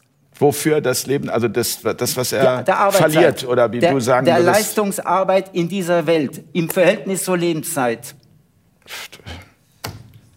60? 60 Prozent. Ja. 5 Prozent. 5 bis 6 Prozent. Wenn ich, den, wenn ich die 35-Stunden-Woche mal 40 Jahre nehme, und das in, in, in ein Verhältnis setze zur Lebensarbeitszeit, komme ich auf 5 Prozent. Aber das sind keine Schwabe eingerechnet. so, das will also heißen, wir müssen unterscheiden zwischen der Wirklichkeit, die wir erfahren, und dem, was in unserem Kopf abgeht. Und in den meisten Fällen glauben wir, dass wir so arbeiten müssen, dass wir so schuften müssen. Deshalb ist ja so tödlich, weil es in unserem Kopf so verankert wurde durch die Wohlerzogenheit. Aber die Praxis zeigt, dass es gar nicht so ist. Selbst für die Fleißigen ist es nicht so. Deshalb ist die Frage, wann hören wir denn damit auf mit dem Blödsinn, mit dem Tödlichen? Aber ich habe es immer noch nicht ganz verstanden. Ich weiß nicht, Gunnar, hast du es verstanden? Dieses wie viel Prozent, fünf Prozent? Erklär es mir nochmal, Bertrand. Wenn ich, Habt ihr es alle verstanden? Wenn ich 80 also, Jahre mal 365 Tage mal äh, 24 Stunden rechne, komme ich auf einen gewissen Betrag, sagen wir mal genau. 80.000 Stunden. Es stimmt nicht, aber ungefähr, ja. Und ich rechne jetzt die Arbeitszeit eines Menschen, der mit 25 beginnt, bis 65 mhm. arbeitet. 40 Jahre mal 35 Stunden die Woche. Ich zähle mal den, die Kur lasse ich drin, aber die, äh, den Urlaub nehme ich raus. Und ich komme da auf etwa 5 bis 6 Prozent. 5 bis 6 Prozent der Lebenszeit wird, werden tatsächlich für die Leistungsarbeit aufgebracht. Die Menschen denken, es sei viel mehr. Es ist aber gar nicht mehr. Statistisch gesehen. Es ist deshalb so schlimm, deshalb so krankmachend, deshalb so ein Krebsgeschwür, weil die Menschen in ihrem Kopf das Gefühl haben, sie müssten so viel leisten. Und da es ja nicht ausreicht, ist es wie in einem, in einem Rad, in einem Hamsterrad. Okay, das heißt, wenn uns mehr. das bewusst würde, dann könnten wir tatsächlich genauso entspannt sein. Äh, eben, eben. Das könnten wir von heute auf morgen und es würde uns nichts fehlen. Im Gegenteil, wir würden noch viel mehr davon, äh, davon haben, wenn wir sogar noch reduzierten von diesem Blödsinn, weil wir dann mehr Lebenszeit hätten. Ja, äh, von heute auf morgen glaube ich auch, aber es ist eben eine innere Arbeit der ähm, Absage an diese Identifikation Unbedingt. mit der Arbeit und mit dem, was man leistet oder meint zu leisten mit der Arbeit. Und ähm, die Arbeitszeit ist ja tatsächlich auch weniger geworden. Ähm, wenn man jetzt die letzten 100 Jahre allein nimmt, da könnte man ja schon sagen, oh, das ist ja schon viel weniger stressig. Trotzdem sind wir wahrscheinlich noch kränker als, ähm, als äh, früher. Äh, was, glaube ich, auch damit zu tun hat, dass unsere Arbeit nicht mehr so in einen starken Sinn zu Zusammenhang eingebunden ist. Wir wissen gar nicht, wofür wir da arbeiten. Und da ist, obwohl unsere Arbeitsplätze ja auch anders aussehen als bei Charlie Chaplin in Modern Times, dass, dass wir da eben in, in so einem äh, Fließband irgendwie durchgenudelt werden. Ähm, aber ich glaube, dass das Wichtigste ist, dass wir, ähm, selbst wenn wir jetzt weniger arbeiten könnten. Wir, wir müssen ähm, lernen, dass wir uns eben mit dieser Arbeit erstens nicht identifizieren und dass wir zweitens diese, ähm, ja, wie, wie soll ich das sagen, ja, also diese Identifikation beruht ja darauf, dass wir die ganze Zeit dachten, wenn wir aufhören zu treten, dann fallen wir zurück. Ja? Oder, ne? Und in Wirklichkeit ist es aber ein Hamsterrad und wir müssen dieses Hamsterrad irgendwie bewegen. Und dass wir noch nicht gelernt haben, wieder zurückzugehen. Ich möchte das ganz kurz an, mein, an Beispiel, an meinem persönlichen Beispiel verdeutlichen. Ich habe eigentlich nie versucht, also ich habe oder habe immer versucht, der Arbeit so weit wie möglich aus dem Weg zu gehen. Äh, und deswegen bin ich Philosoph geworden. Und ähm, äh, weil ich wusste, dass ich habe keine Lust, mich versklaven zu lassen oder Lohn, Lohnsklave zu sein. Und jetzt merke ich, ich bin das und arbeite eigentlich sozusagen mehr, weil es in meinem Kopf ist. Und habe auch jetzt den Anspruch, ähm, das weiter zu halten, das, was ich schon erreicht habe. Und es wird immer mehr, weil mein Anspruch immer mehr wird. Ah, noch mehr Videos machen, noch mehr Bücher schreiben, noch mehr verkaufen, noch größere Reichweite zu haben, ein noch größeres Team zu haben, Ist noch das mehr Geld einzunehmen. Am Ende? Dann? Ist Auch zu vielleicht einem eine, gewissen ja, Grad. vielleicht eine Selbstlüge auch, weil äh, Moment, das, was ich doch eigentlich damals wollte, als ich zum Beispiel Heinrich Böll gelesen habe oder Lob der Faulheit, äh, das habe ich jetzt gar nicht erreicht, obwohl ich doch jetzt davon leben kann, vom Schreiben, vom Denken und so weiter. Aber ich stresse mich dadurch, weil mein Anspruch gleichzeitig ähm, größer geworden ist mit den Umständen und es wie in dieser hedonistischen Tretmühle ist, dass ich gar nicht merke, dass sich sozusagen die, die, die Ebene, die, die Baseline sozusagen gehoben hat und ähm, ich jetzt eigentlich wieder mal ausatmen müsste. Tue ich jetzt auch, weil ich jetzt zu viel geredet habe. Aber das Ganze war wie so ein riesiges Einatmen und immer mehr einatmen, alles noch mehr heranschaffen, mehr lesen, mehr, sich mehr bilden, mehr schreiben, mehr Connections haben. Aber okay, jetzt, jetzt reicht mir, jetzt kannst du mal wieder auch ähm, loslassen. Und das, das macht auch Schmerzen, also muss ich sagen, weil das würde heißen, weniger Geld einnehmen, vielleicht den ein oder anderen, äh, ja, also weniger Zuspruch äh, bekommen. Äh, kann ich das? Kann ich davon leben? Im Moment habe ich nur gelernt, davon zu leben, die, von Erfolg letztendlich. Und äh, wenn ich bewusst auf Erfolg verzichte, kann ich das überhaupt? Kann ich ausatmen? Aber es, wir wissen alle, wie wichtig eben dieser Wechsel von Ausatmen und Einatmen ist. Aber dann ist es ja genau das, was Bertrand ähm, letztendlich sagt. Also dass der Unbedingt. Konsum oder das, was wir erwarten Ja. oder das, was wir uns aufbauen, einfach ähm, uns selber versklavt. Auf jeden Fall. Und das ist ja auch in der Gesellschaft insgesamt zu sehen, dass unsere Anspruchshaltung uns versklavt, weil wir eigentlich ja leben könnten wie die Götter, verglichen jetzt zum Beispiel mit einem mittelalterlichen König oder mit jemandem sehr, sehr reichen im 19. Jahrhundert oder sogar im 1950, weil wir heutzutage, man sagt, 30 Energiesklaven hat jeder für sich arbeiten. Und zwar Energiesklaven im Sinne von, wenn man das in Menschenarbeit umwandeln würde, was wir an Waschmaschinen und andere Geräte haben, hätten wir jeder 30 Sklaven. Wie göttlich könnte man leben, ja, wenn wir 30 Sklaven für uns arbeiten hätten, haben wir sogar. Und trotzdem arbeiten wir so viel, haben so viel Stress und werden krank, weil unser Anspruch zum Beispiel an das, was die Arbeit ja dann schafft, also Fortschritt und ähm, durch Technologie höher ist. Wir müssen zum Beispiel jetzt viel mehr waschen. Ja, wir haben Waschmaschinen, aber wir waschen viel mehr, weil der Anspruch an die Reinheit äh, eben unserer Kleidung größer geworden ist und weil wir zum Beispiel, wir können überall hin, äh, also wir, wir können die Dinge, äh, die Dinge, die Menschen und andere Städte viel schneller erreichen, aber deswegen müssen wir auch überall hin und immer mehr Städte sehen und so weiter. Wenn wir unsere Ansprüche noch hätten wie 1950 oder 1800, dann würden wir tatsächlich so leben. Also es ist, es ist eine geistige Sache. Aber das ist dann ja vielleicht auch wiederum der blinde Fleck. So im Sinne von, weil du eben zu Beginn der Sendung gesagt hast, das Reisen, weil du es gerade genannt hast, ja auch etwas, was viel Geld kostet, ähm, ja für dich auch wiederum dann als Arbeit teilweise empfunden wird. Also äh, was Ja, ist das dann? Ist das dann weil ich noch nicht richtig reise, ähm, nämlich einfach nur, um da den, zu sein. nicht mit den 30 Menschen, die dich begleiten? Ja. Eigentlich ist das auch verwunderlich, wie, wie das alles passiert. Aber ich reise immer noch und nehme nicht nur mich mit, sondern mich als Arbeitenden mit. Und mal so zu reisen, einfach nur um andere Menschen kennenzulernen, das Land kennenzulernen, die Kultur und oder einfach nur da zu sein, das wäre eigentlich doch das wirklich heilsame Reisen. Und das habe ich bisher noch nicht geschafft. Ich würd Bedenke gerne- bitte, ja, Entschuldigung, ja. Bedenke bitte, dass das Wort, was äh, Gunnar gebraucht hat, das sehr treffende Wort Inspiration auf Deutsch Einatmen steht, für Einatmen steht. Aber, und das ist das Wichtige, der Einatmen folgt dem Ausatmen. Und das, woran es bei uns besonders krankt, ist, dass wir nicht ausatmen können. Wir können nicht loslassen. Wir sind ständig unter Druck. Und dann kommt das, was du vorhin erzählt hast. Das heißt, die Inspiration, der Einatmen müsste kommen, sobald wir endlich auspusten, auspusten wollten und könnten. Und das ist ja das große Problem. Das wollte ich nur wegen der Inspiration erwähnen.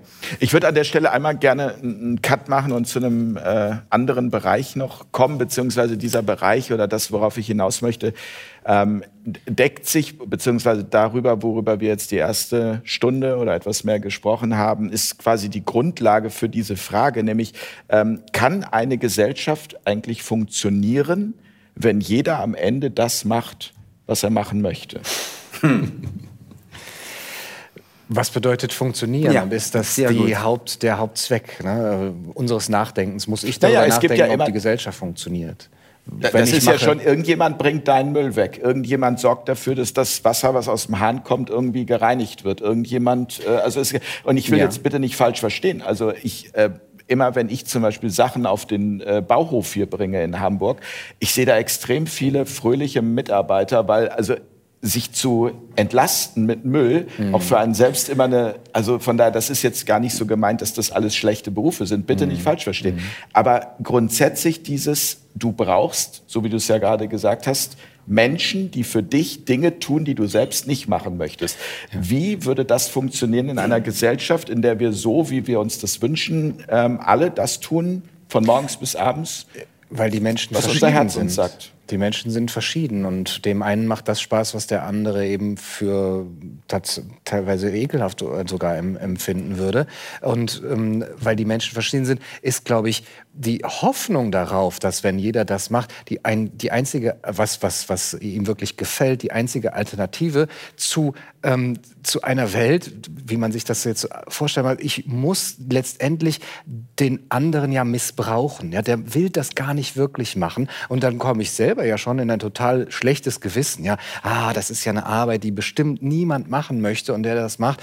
Ähm, ich muss doch irgendwie vertrauen können darauf, dass, dass dort dann die richtigen Menschen an den richtigen richtigen Stellen auch sind, damit ich auch nicht in die, in, in, in, entweder in einem schlechten Gewissen bin, auf ihn niedergucke oder sage, hier hast du ganz viel Geld, damit ich nämlich mein schlechtes Gewissen äh, reinigen kann, sondern wirklich auch den Menschen es zutraue, diesen Weg zu gehen und zum Beispiel auch, indem sie solchen Sendungen zuhören und darüber dann nachdenken, was würde mir denn wirklich Spaß machen und wie komme ich dann in ein gutes Verhältnis zwischen meiner Aktivität und dem Einatmen und dem Ausatmen und ja, vielleicht der, der Lohnarbeit und einer wirklichen äh, zufriedenstellenden Lebensführung. Bertrand? Nein, nein, okay.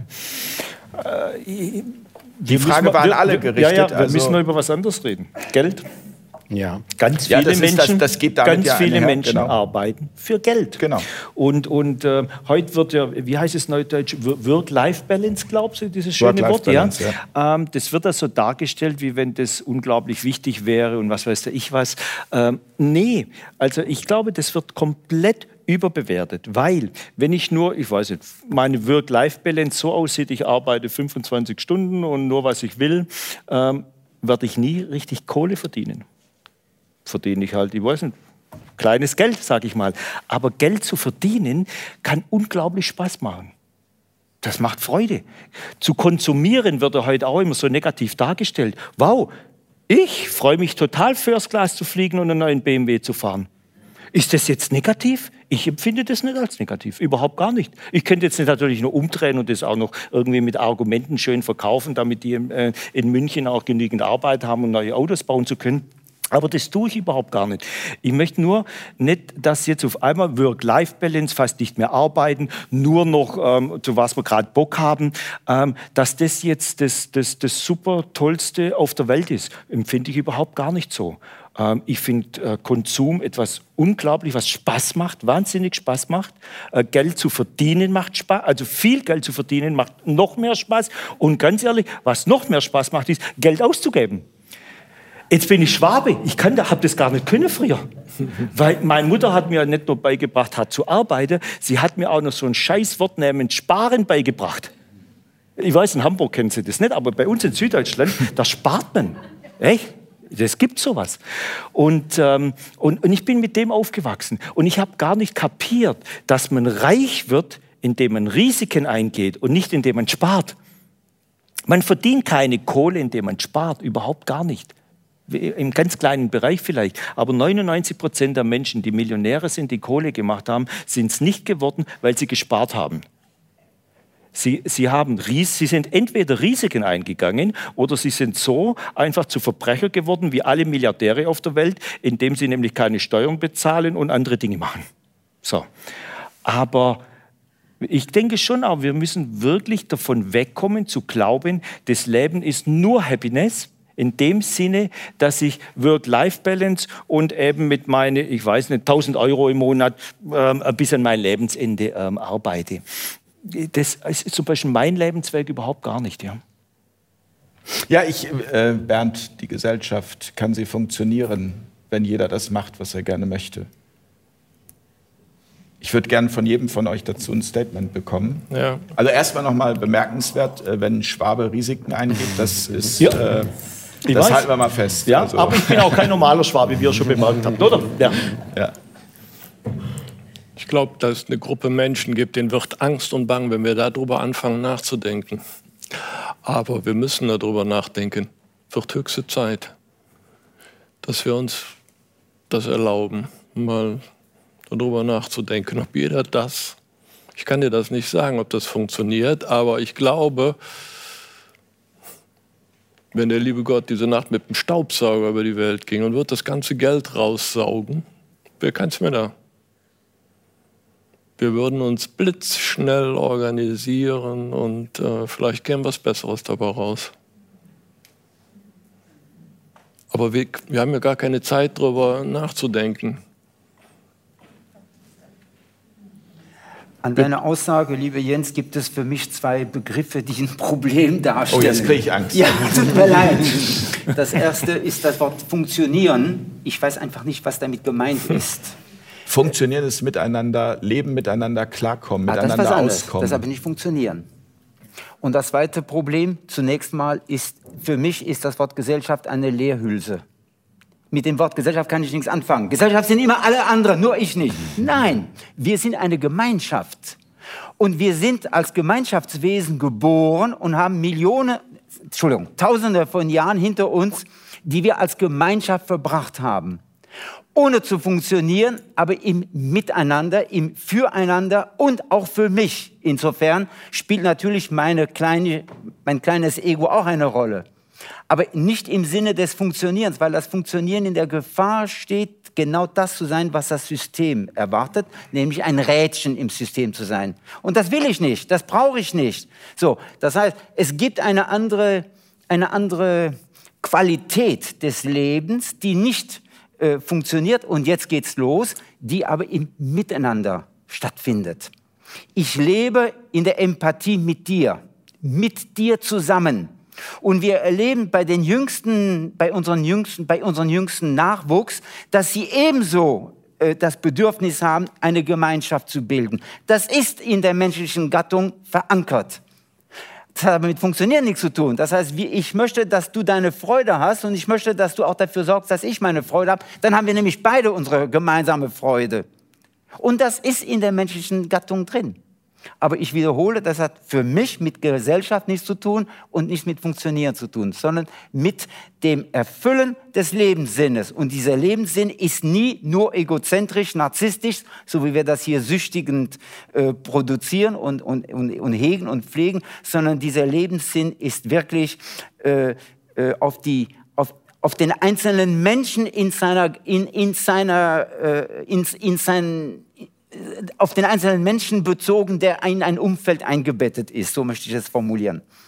Und da lösen sich die Herausforderungen von selbst. Selbstverständlich gibt es Menschen, die dann lieber das eine und Menschen, die lieber das andere zeitweise tun.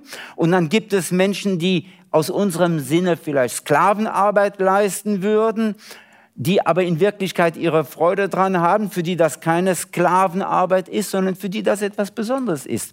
Jetzt nur eine Randbemerkung, weil ich sie so interessant finde. Es gibt auf dieser Welt ein einziges Land, das die Kinderarbeit, das das Kinderarbeitsverbot aufgelöst hat. Das ist Bolivien. Und das, ist, das erwähne ich deshalb, weil nämlich das Kinderarbeitsverbot zur Folge hatte, dass die jungen Menschen arbeiten mussten, aber weil es ein Verbot war, kriegten sie nur die Hälfte oder, oder noch weniger. Das heißt, sie wurden richtig ausgebeutet. Der, Präsi der äh, bolivianische Präsident hat dieses Arbeitsverbot gekippt Und seitdem dürfen junge Menschen arbeiten. Sie müssen nicht, sie dürfen. Die Frage ist, wie, das soziale, wie das soziale Umfeld Ich wollte gerade sagen, also das ist jetzt ein ja, großes okay. Thema für sich da. Aber sie sind jetzt wenigstens gleichgeschaltet wie alle anderen auch. Das heißt, sie sind nicht mehr nur ausbeutbare Masse, nur weil sie jung sind, sondern sie sind, wenn sie wollen, Arbeitskräfte. Jetzt können wir uns darüber unterhalten, ob es das ist oder nicht. Ich vertraue jetzt der Gemeinschaft der bolivianischen, äh, also ich, der bolivianischen Gemeinschaft, dass sie das Problem in der Tat in den Griff kriegt. Es geht nicht darum, jetzt junge Menschen in Ausbeutungsarbeit zu bringen. Es geht darum, dafür zu sorgen, dass alle Menschen gleich behandelt werden und dass infolgedessen die Arbeit richtig verteilt wird. Jetzt nochmal nur ein Hinweis auf, auf uns bezogen. Wir haben es hier in Deutschland, wo wir diesen Schulanwesenheits, diesen unleidigen Schulanwesenheitszwang haben, haben wir es zu tun mit jungen Menschen, die einen Plan haben, der einen Arbeitsplan haben, der stärker, größer ist als der von einigen Managern, die du äh, bei dir behandelst, so da, oder behandelst oder den, mit denen du zu tun hast. So, denen aber das nicht anerkannt wird, dass sie sich da einbringen, sondern das ist ja nur Schule, ist ja nur Kinderkram. Und das ist eine Katastrophe. Das ist einfach unhaltbar, so, so ein Ding. So, würden wir das auflösen, würden wir einfach sagen, der Mensch darf sich einbringen mit dem, was er machen möchte. So, jetzt geht's los. Stell dir vor, wir hätten, ich sage jetzt mal als typisches Beispiel, einen 16-jährigen Jungen, der einfach keinen Bock hat auf diese Scheißschule. Der möchte lieber Steine klopfen. Ja, warum denn nicht? Lass ihn doch Steine klopfen, wenn er will. Er kann doch immer noch mit 35 sich für Goethe oder sich für, für Chemie interessieren. Warum nicht? Er könnte aber jetzt Steine klopfen. Er würde sich weniger langweilen, wenn er drei Stunden am Tag Steine klopft, wenn das sein Wunsch ist, ein Beispiel, ja, als wenn er jetzt in der Schule sitzt und sich da äh, das anhören muss, was ihm da für ein Scheiß vorgegaut, was ihn nicht interessiert. Das nur als Beispiel. Danke. Und Das nur als Beispiel. Wolltest du was sagen, Luther? Ja, ich kenne keine 16-Jährige, die gern arbeiten. Also da kennst du andere, andere Leute wie, wie, ich. Ich kenne auch, wenn ich jetzt die letzten 10.000 Jahre anschaue, diese Menschheitsfamilie, wenn ich mal Daniele Ganzers Wort benutze hier, äh, die kenne ich so nicht, weil bis vor ein paar hundert Jahren gab es eigentlich nur eins, wir haben uns gegenseitig auf die Köpfe gehaut. Egal wo auf dieser Welt. Die Leute konnten kaum raus. Also diese, diese Gemeinschaften, von denen hier da manchmal, ich weiß nicht, ich bin kein Geschichtsprofessor, aber das, was ich von der Geschichte weiß, gab es das alles noch nicht. Aber es gibt indigene Gesellschaften, wo das funktioniert. Also es mag in der Man nimmt es an, man nimmt es an, dass es vielleicht mal so war. Aber auch diese sogenannten indigenen Gesellschaften oder die irgendwo da im, im Dschungel leben, was viele nicht wissen, die Suizidraten von Eingeborenen ist drei, viermal so hoch wie äh, in der westlichen Welt. Aber, aber frage ich mich, ist ja. das ein zu, zu, das ist aber dann ein sehr negatives Menschenbild, oder? Nein, ein reales. Aber real, Moment, real, da wir uns, also wir haben in, in, diesem Produktionszyklus auch noch eine andere Sendung, die heißt Wie entsteht Realität? Und äh, ich also ich bin davon überzeugt und auch sicherlich meine ähm, Gesprächspartnerinnen und Gesprächspartner, dass man Realität ähm, selbst mit beeinflusst, mit unserem Handeln, mit unserem Wesen, mit all dem, was wir tun. Okay. Also ist doch das äh, am Ende dann das Ergebnis unseres, na, wie soll ich sagen, also unserer, unseres falschen Handelns. Und nicht ein Ergebnis, weil der Mensch per se so ist. Der Mensch kommt doch als altruistisches, als empathisches Wesen auf die Welt und der Mensch möchte, so empfinde ich das, auch zunächst einmal helfen. Also die Flut im Ahrtal ist doch ein großes Beispiel dafür, wie plötzlich von überall her Menschen kamen, die ohne zu fragen geholfen haben. Mhm. Die wurden ja sogar am, am, mhm. Helfen dann gehindert. Das ist nochmal ein anderes Thema. Aber ähm, man kann doch nicht sagen, dass wir nur uns gegenseitig die Köpfe einhauen. Es allem Nein, das, das habe ich ja auch nicht gesagt. Ich habe nicht gesagt, dass es keine, keine hilfreiche, äh, dass es keine Hilfe auf der Welt gibt, dass es keine Empathie gibt, dass es keine Humanität gibt. Die gibt es. Nur so zu tun, wie wenn wir alle Big Friends mit äh, allen auf der Welt wären, ganz ehrlich, da bin ich komplett anderer Meinung. Allein die schon die Religionsgrenzen sind viel größer, als wir annehmen. Es, es, ist kein Gegensatz. Also Gemeinschaft bedeutet ja nicht unbedingt nur Friedlichkeit. Ja, gerade Gemeinschaft ist sogar fast eine Voraussetzung für, also für Krieg, weil eben Gemeinschaften gegeneinander Krieg führen und es natürlich auch in Gemeinschaften Konflikte gibt. Ähm, Gemeinschaft bedeutet auch ja nicht nur Freundlichkeit, sondern dass man ähm, eine, eine Gruppe bildet, die bestimmte gemeinsame Ziele hat und sei es eben jetzt das Überleben. Und wenn das mit dem Überleben von einer anderen Gruppe in Konflikt kommt, kann das zu, führt das zu äh, eben Aggression und so weiter. Deswegen würde ich da nicht unbedingt den Gegensatz sehen, sondern betonen, dass wir zum einen Gemeinschaftswesen sind, die ja auch altruistisch aufwachsen, aber natürlich auch Interesse an ihrem eigenen Ego, an ihrem eigenen Überleben haben und sehr prägbar sind von, von der Umwelt und der Kultur und dem Milieu, in dem sie aufwachsen. Der Programmierung, die wir bekommen ja, wenn man es so ausdrücken möchte, auf jeden Fall äh, passen wir uns sehr stark an. Das ist, glaube ich, dem menschlichen Wesen wirklich eigen. Und deswegen ähm, ist es so wichtig, Gemeinschaften eben so zu ähm, gestalten oder mitzugestalten, dass sie eben den Menschen eine relativ natürliche Anpassung erlauben. Und da würde ich gerne noch mal an das anschließen, was du gesagt hast und auch was du, Bertrand, gesagt hast über diese Lebenserfüllung und Lebenssinn. Ähm, und du hast ja eben davon gesprochen, dass ähm, auch Konsum äh, äh, Spaß macht und Geld ausgeben Spaß macht, da würde ich dir auch von meiner Seite äh, zustimmen. Nur müssen wir zum einen aufpassen, denke ich, dass wir da nicht in einen Teufelspakt kommen, dass wir dann davon abhängig werden und eben auch abhängig über dann den Faktor Arbeit. Ah, da muss ich ja, um das um diesen Spaß zu haben, ja noch mehr arbeiten. Da sind wir bei der Sucht verdingen. Ja. Genau. Aber auch, dass wir, dass wir sagen, was bewirken wir mit unserem Konsum und mit unserem Geld ausgeben noch ähm, an dem System? Unterstützen wir damit zum Beispiel auch durch Steuern zahlen, ehrlich gesagt, ähm, das System, ja, die Politiker in Berlin oder Auslandseinsätze oder was, was auch immer, ähm, das un ungerecht ist? Und gibt es nicht da auch einen Weg der Sinnerfüllung? Ähm, der, du hast eben gesagt, Orgasmen, die sind ja noch kostenlos. Also ich weiß nicht, was die da in Berlin planen. Vielleicht äh, haben die da irgendwelche Sachen in der nicht Schublade. Nicht immer, nicht überall.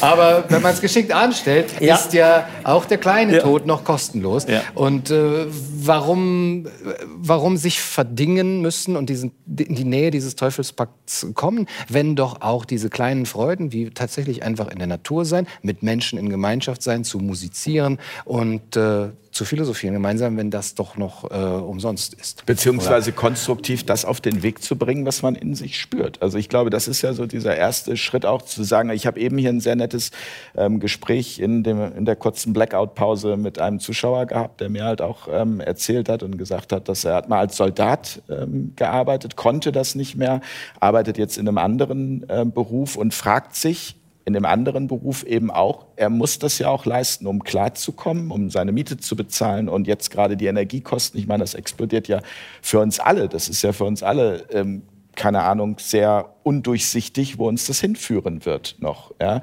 Ähm, und äh, ich habe halt auch gesagt, ich glaube, der Weg funktioniert eben nicht, indem man es also indem man sich vom, vom, vom Ziel her aus orientiert, sondern in kleinen Schritten versucht, was zu integrieren, was einem Freude macht, um dann immer mehr von dem zu tun, was man Freude macht. Und das ist dann wahrscheinlich auch diese, und damit das irgendwann zur Berufung wird, ja, und äh, man dann davon auch leben kann, nach dem Motto Money follows Passion.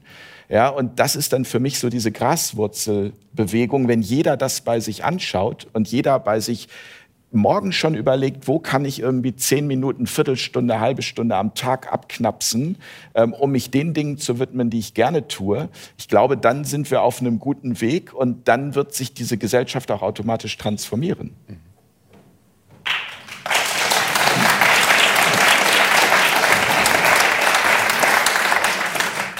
Äh, wenn wir uns Habe ich was falsch gesagt? Nein, nein, alles richtig.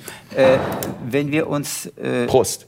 Äh, wenn ich das nochmals äh, aufgreifen darf, äh, ich blicke nicht zurück. Also ich blicke schon zurück, aber es interessiert mich nicht. Mich interessiert das Prospektive. Das Prospektive nenne ich deshalb, weil es kann so nicht weitergehen. Wir sind wirklich an die Grenze der apokalyptischen Selbstvernichtung. Ja, das, aber, aber nochmal, was tun? Ja, bitte. Gut. Das ist eine, genau, aber es ist, äh, die Frage ist ja dennoch, Was machen wir jetzt? Das weiß ich nicht. Aber Doch, wir, da, darüber müssen wir aber nein, sprechen, Bertrand. Nein, wir, ich weiß nicht, was wir machen. Ich weiß, dass wir nicht machen. Das ist die Frage. Also nicht das Machen endlich mal aufgeben. Dieses Machen ist ja im, im Arbeiten behaftet oder verhaftet. Nicht machen ist die Aufgabe. Also aufhören zu machen, endlich zu kapieren, dass wir endlich nicht mehr aktivistisch, agitatorisch sind, dass wir die Welt. Nein, die Welt wird sich von selbst retten, wenn wir aufhören, sie kaputt zu machen. Tut mir leid, wenn das banal klingt, aber es ist so. Und und im Moment sind wir tatsächlich dabei, sie noch ganz und gar äh, kaputt zu machen, wenn es nicht noch schlimmer wird. Also, also das heißt dann nicht machen, heißt auch nicht die Stromrechnung, die Gasrechnung bezahlen.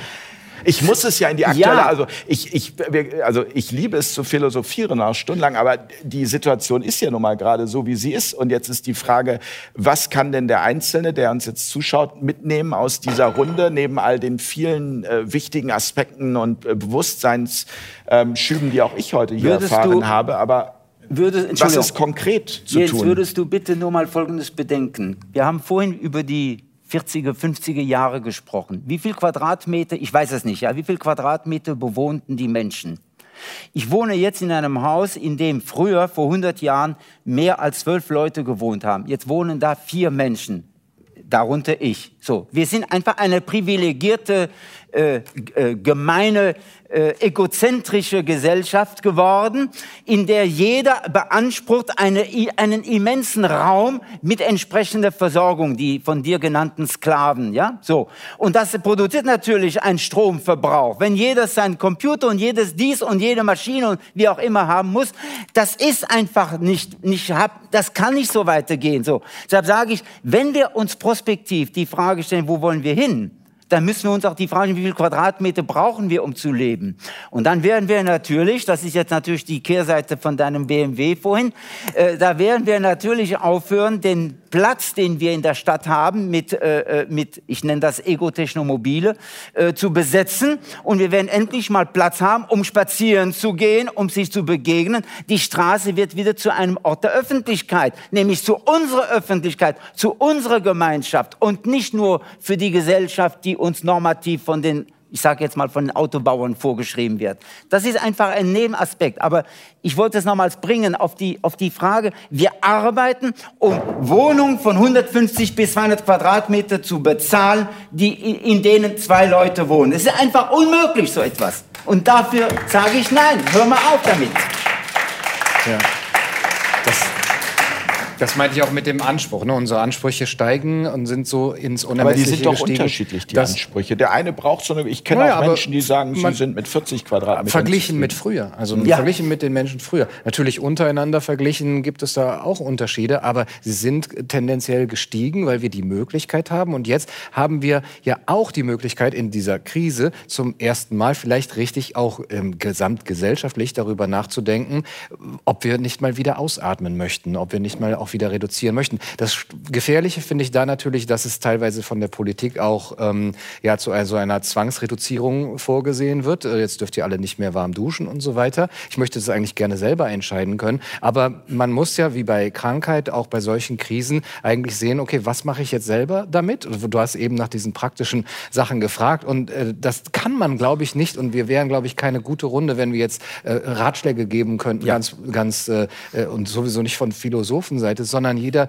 muss ja dann in sein eigenes Leben gucken und sagen, okay, was brauche ich eigentlich nicht? Aber das ist ja ein Ratschlag das zu tun. Also ähm, ja, aber ich könnte jetzt nicht sagen, äh, fahrt weniger BMW oder so. Aber äh, der Ratschlag ist natürlich, ähm, weil das sehr individuell ist. Und der eine sagt vielleicht, ähm, ich, ich, spare hier ein bisschen was, weil ich mich jetzt besser fühle dadurch. Und ja, eben, ich mache weniger dadurch und ich, ich konzentriere mich auf, auf schönere Sachen und kann jetzt äh, zum ersten Mal erleben, äh, wie es ist, auszuatmen. Und dann einfach zu merken, gerade bei dieser Energiefrage, Stromfrage, ähm, äh, kann ich zum Beispiel Beispiel jetzt gerade mal drüber nachdenken, auf welche alternativen Energieformen ich zugreifen kann. Die sind ja alle da. Das gibt es ja das auch. Das ist ja immer so, dass Krisenzeiten auch dieses Neue eben äh, Genau, und, und vielleicht auch dann bringt. die Initiative dadurch mhm. gesteigert wird und der Anreiz gesteigert wird für die, für die Menschen mal drüber nachzudenken, ob sie das nicht entweder erstmal weniger äh, dann verbrauchen wollen, freiwillig, und, und, ob ihnen das nicht gut tut, oder eben dann auch andere ähm, alternative Energiequellen zu beziehen. Bernd, äh, wenn wir jetzt mal so einen Ausblick in die Zukunft bringen, was äh, flüstern dir die Pferde? Wo wollen wir hin? Äh, du bist. Also ich kann dir sagen, was ich im Moment versuche. Wenn ich denke, wenn ich spreche und wenn ich handle, frage ich mich immer wieder, dient es einer heilen Welt und ist Liebe im Spiel? Ich glaube, da kommen wir ein Stück mit nach vorne.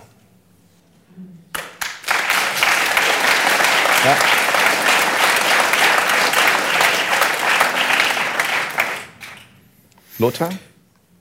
In der Chaos-Theorie heißt es so schön. ähm, Entschuldigung, dass ich lache. Je, je höher das Chaos ist, desto größer ist die Ordnung hinterher. Ich denke, das Chaos ist bei weitem noch nicht groß genug. Ich sehe das, was im Moment passiert, überhaupt nicht so negativ, wie das viele sehen.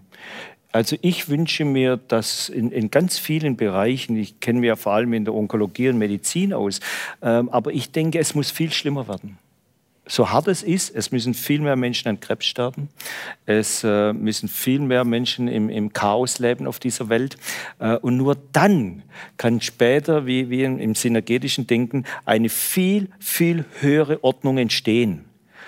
Und zumindest was ich über Geschichte weiß, ist, wir waren noch nie in so einem Chaos. Natürlich Weltkriege, ja, ohne Zweifel. Aber außerhalb von Kriegszeiten waren wir meiner Meinung nach noch nie in einem Chaos. Und das Chaos wird meiner Meinung nach bedeutend größer, als es jetzt ist im Moment. Bedeutend größer. Gut, in der Ukraine ist Krieg. Äh, ja, ja, aber es wird, es wird bedeutend größer. Corona und, und, und, und diese Kriege, wie wir sie im Moment haben und diese, ich sage mal, total kranken Politiker, das total kranke Bankensystem, all diese total kranken Dinge, die sind leider, leider noch nicht genug.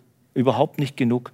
Und so hört, mag sich jetzt echt schizophren anhören, aber ich hoffe, dass das Chaos größer wird, dass jeder seinen Weg findet. Und wir hier, wo wir hier alle sitzen, wir gehören schon zu einer Parallelgesellschaft.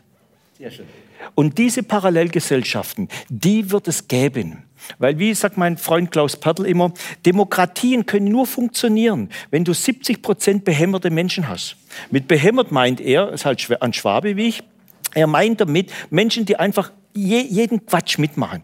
Und schauen wir mal an, wie viele Leute gehen wählen in Deutschland? Ungefähr 70 Prozent. Wie viele haben sich impfen lassen? Ungefähr 70 Prozent und so weiter und so fort. Also diese 70 Prozent ist gar nicht ganz so übel. Und ich glaube, die Zahl ist, ich persönlich glaube, dass die sogar noch etwas höher, ja.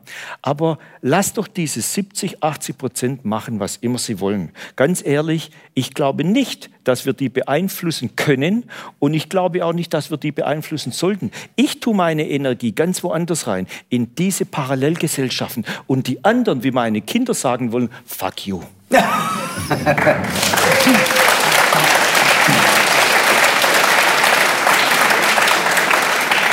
Das können wir noch nicht als Schlusswort spielen. Oh ja, ja, ja, ja. Aber dafür haben wir jetzt. Äh, ja. Nein, ich würde von Bertrand, ja. von Bernd und von Gunnar. Also ich schlage vor, dass wir nochmals einen Unterschied, einen begrifflichen Unterschied machen zwischen verzichten und nicht bedürfen. Das ist nämlich nicht dasselbe. Verzichten ist eine moralistische Kategorie und dafür plädiere ich nicht. Ich möchte nicht, dass wir verzichten, sondern ich möchte, ich möchte, dass wir als Subjekte in der Lage sind, nicht zu bedürfen. Das heißt, uns nicht manipulieren zu lassen. Und das hat für mich eine ganz äh, wichtige äh, Konsequenz, nämlich die, Verzichten ist immer quantitativ, hat immer was mit Zahlen zu tun, also mit, den, mit, mit der Zahl, also mit der Tatsache, dass irgendwas gezählt werden soll, mit Statistiken. Nicht bedürfen ist eine Qualität. Und ich plädiere für diese Qualität, weil diese Qualität tatsächlich den Menschen als Menschen würdigt und die Gemeinschaft auch würdigt. Deshalb mein Appell an uns, lass uns für uns selbst, so im Sinne dessen, was äh, Gunnar vorhin gesagt hat, lass uns für uns selbst klären, welche Identität diese Gemeinschaft hat und wie wir in dieser Gemeinschaft eben nicht mehr bedürftig sind. Diese Bedürftigkeit wird ja künstlich erzeugt. Das ist furchtbar. Und wenn wir sagen, wir bedürfen nicht mehr, können wir endlich atmen. Und das, das ist wunderbar. Da sind wir fast bei deinem.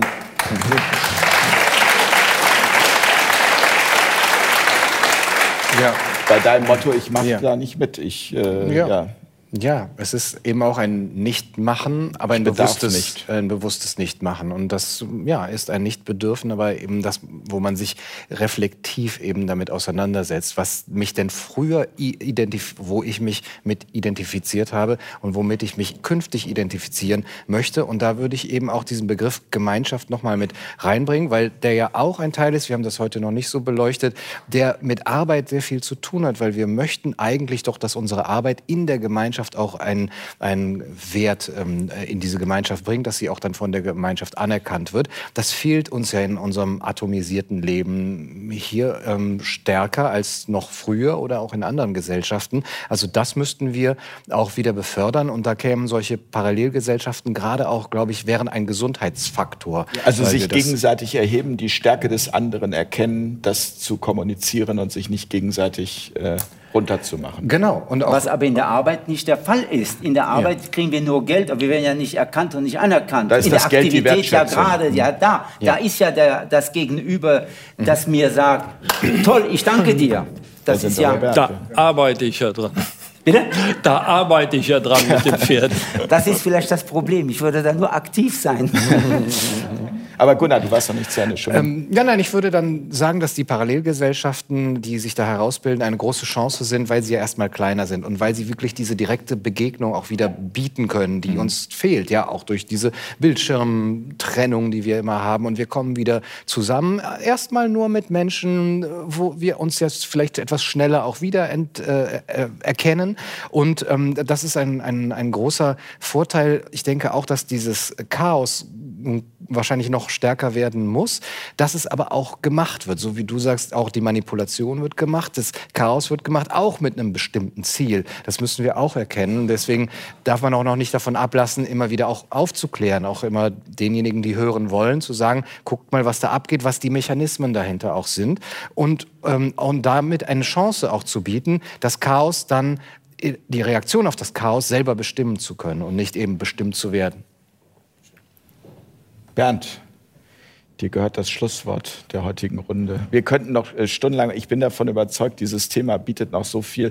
Allein wenn wir in die vierte industrielle Revolution äh, noch mal konkret einsteigen, wobei wir haben ja gleich nach dieser Sendung noch ein Q&A hier mit unserem Publikum. Von daher wird es da sicherlich die ein oder andere Frage auch genau in die Richtung geben. Aber ich würde von dir jetzt gerne noch mal hören, wenn du in die Zukunft für dich fühlst ob das, was du da tust, ähm, tatsächlich auch im Kollektiven, im Großen eine Wirkung haben kann, die zu so einer Um ja, ich, ich, wenn ich neben dir sitze, habe ich immer Angst, das falsche Wort zu sagen. ähm, äh, um, zu einem Umbau der Gesellschaft, nein, der Gemeinschaft, da haben wir es, führt.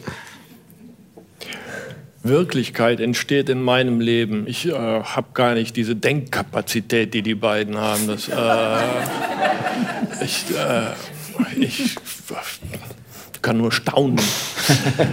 Hey, hey, was ist los? Wirklichkeit entsteht bei mir, wenn ich über etwas nachdenke, entsteht ein Gefühl und dann setze ich mich in Bewegung. Und es hat einen riesen Unterschied, aus welchem Nährboden meine Gedanken kommen. Wenn die aus der dunkelsten Schwingung kommen, der Angst, das ist, gibt keine guten Ergebnisse in meinem Leben. Ich spreche von meinem Leben. Wenn die aus einer Faszination rauskommen, wo so direkt so das Herz so richtig bei ist, dann gibt es ein mega gutes Gefühl und dann passiert was richtig Schönes. Dann, dann entsteht Wirklichkeit, wo, wo, wo äh, Lebenslust mit verbunden ist. Diese Magie, von der du erzählt hast, ja. auch, dass die Firma ja. plötzlich erblüht und ja, und das, äh, das müssen wir im Kleinen üben, in unserem eigenen Leben und dann in unseren Familien. Und ich hatte ja nur eine kleine Firma, 30 äh, Menschen, die sich da zusammengefunden haben. Aber ich habe es ja erlebt, wie es sein kann, wenn man gemeinsam denkt und ein gutes Gefühl entwickelt, wie, wie rasant schnell Wirklichkeit entsteht. Und das sollten wir uns immer wieder vor Augen führen. Denn meine Feststellung ist, früher habe ich immer gedacht, ich muss es machen, ich muss es verdienen. Genauso groß ist die Kraft, die es geschehen lässt, die es auf uns zukommen lässt, die es uns in den Schoß plumpsen lässt, wenn wir klar im Geist sind. Aber das kann jeder nur für sich trainieren und äh, beobachten und gucken. Das ist übrigens die größte Frage meiner Kunden im Augenblick. Bernd, wo geht die Reise hin? Der Unternehmer, mit denen ich lange arbeite, die sagen, wo geht die Reise hin? Da kann ich immer nur sagen, da wo deine Aufmerksamkeit hinfließt, da geht die Reise hin. Da sind wir bei, wie entsteht Realität? Ja, aber wer lenkt unsere Aufmerksamkeit im Augenblick? Wer, wer macht das? Wer denkt noch wirklich drüber nach, über seins, weshalb er auf die Welt gekommen ist, was er wirklich möchte, was er erleben möchte und sowas? Du, du sagst es in der, im Schulunterricht, wir werden unterrichtet. Und dann kommen wir nach Hause und dann werden wir unterhalten und abgelenkt wir haben es gar nicht gemerkt, wie wir zu Konsumenten erzogen worden sind und wie wir das ganze Spektakel mitgespielt haben. Wir müssen gemeinsam denken, deshalb sitzen wir hier und es müssen viele mitdenken und es muss ein neues Bild von Gesellschaft und Welt entstehen.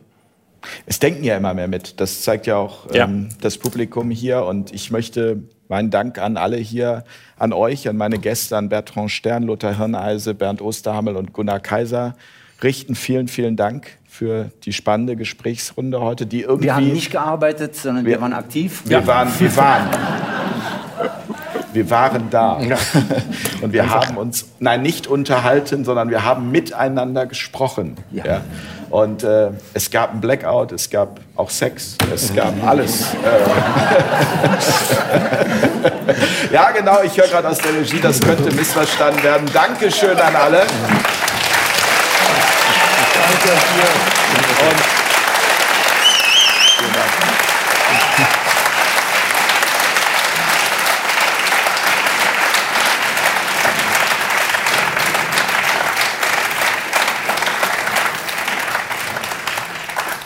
Ich finde, das hier äh, fühlt sich schon nach einer sehr starken äh, Gemeinschaft an. Und ich möchte einfach noch mal betonen, was mir wichtig ist bei dem Begriff Parallelgesellschaft oder den Projekten, die wir hier medial mit aufbauen, dass immer hier auch alle willkommen sind. Und das ist mir ganz wichtig, dass wir nicht zur Spaltung beitragen möchten, sondern dass wir eine Ergänzung sein möchten. Wir möchten mit dem, was wir hier bei Fair Talk machen, euch möglicherweise das Puzzleteil bieten, was ihr noch braucht, um Dinge vielleicht mal anders zu betrachten. Am Ende immer durch die Brille des gesunden Menschenverstandes, der Gemeinsamkeit und des Herzens. Ähm, vielen Dank und bis ganz bald an dieser Stelle. Danke an euch, danke an die Gäste, danke ans Team. Gute Nacht. Tschüss.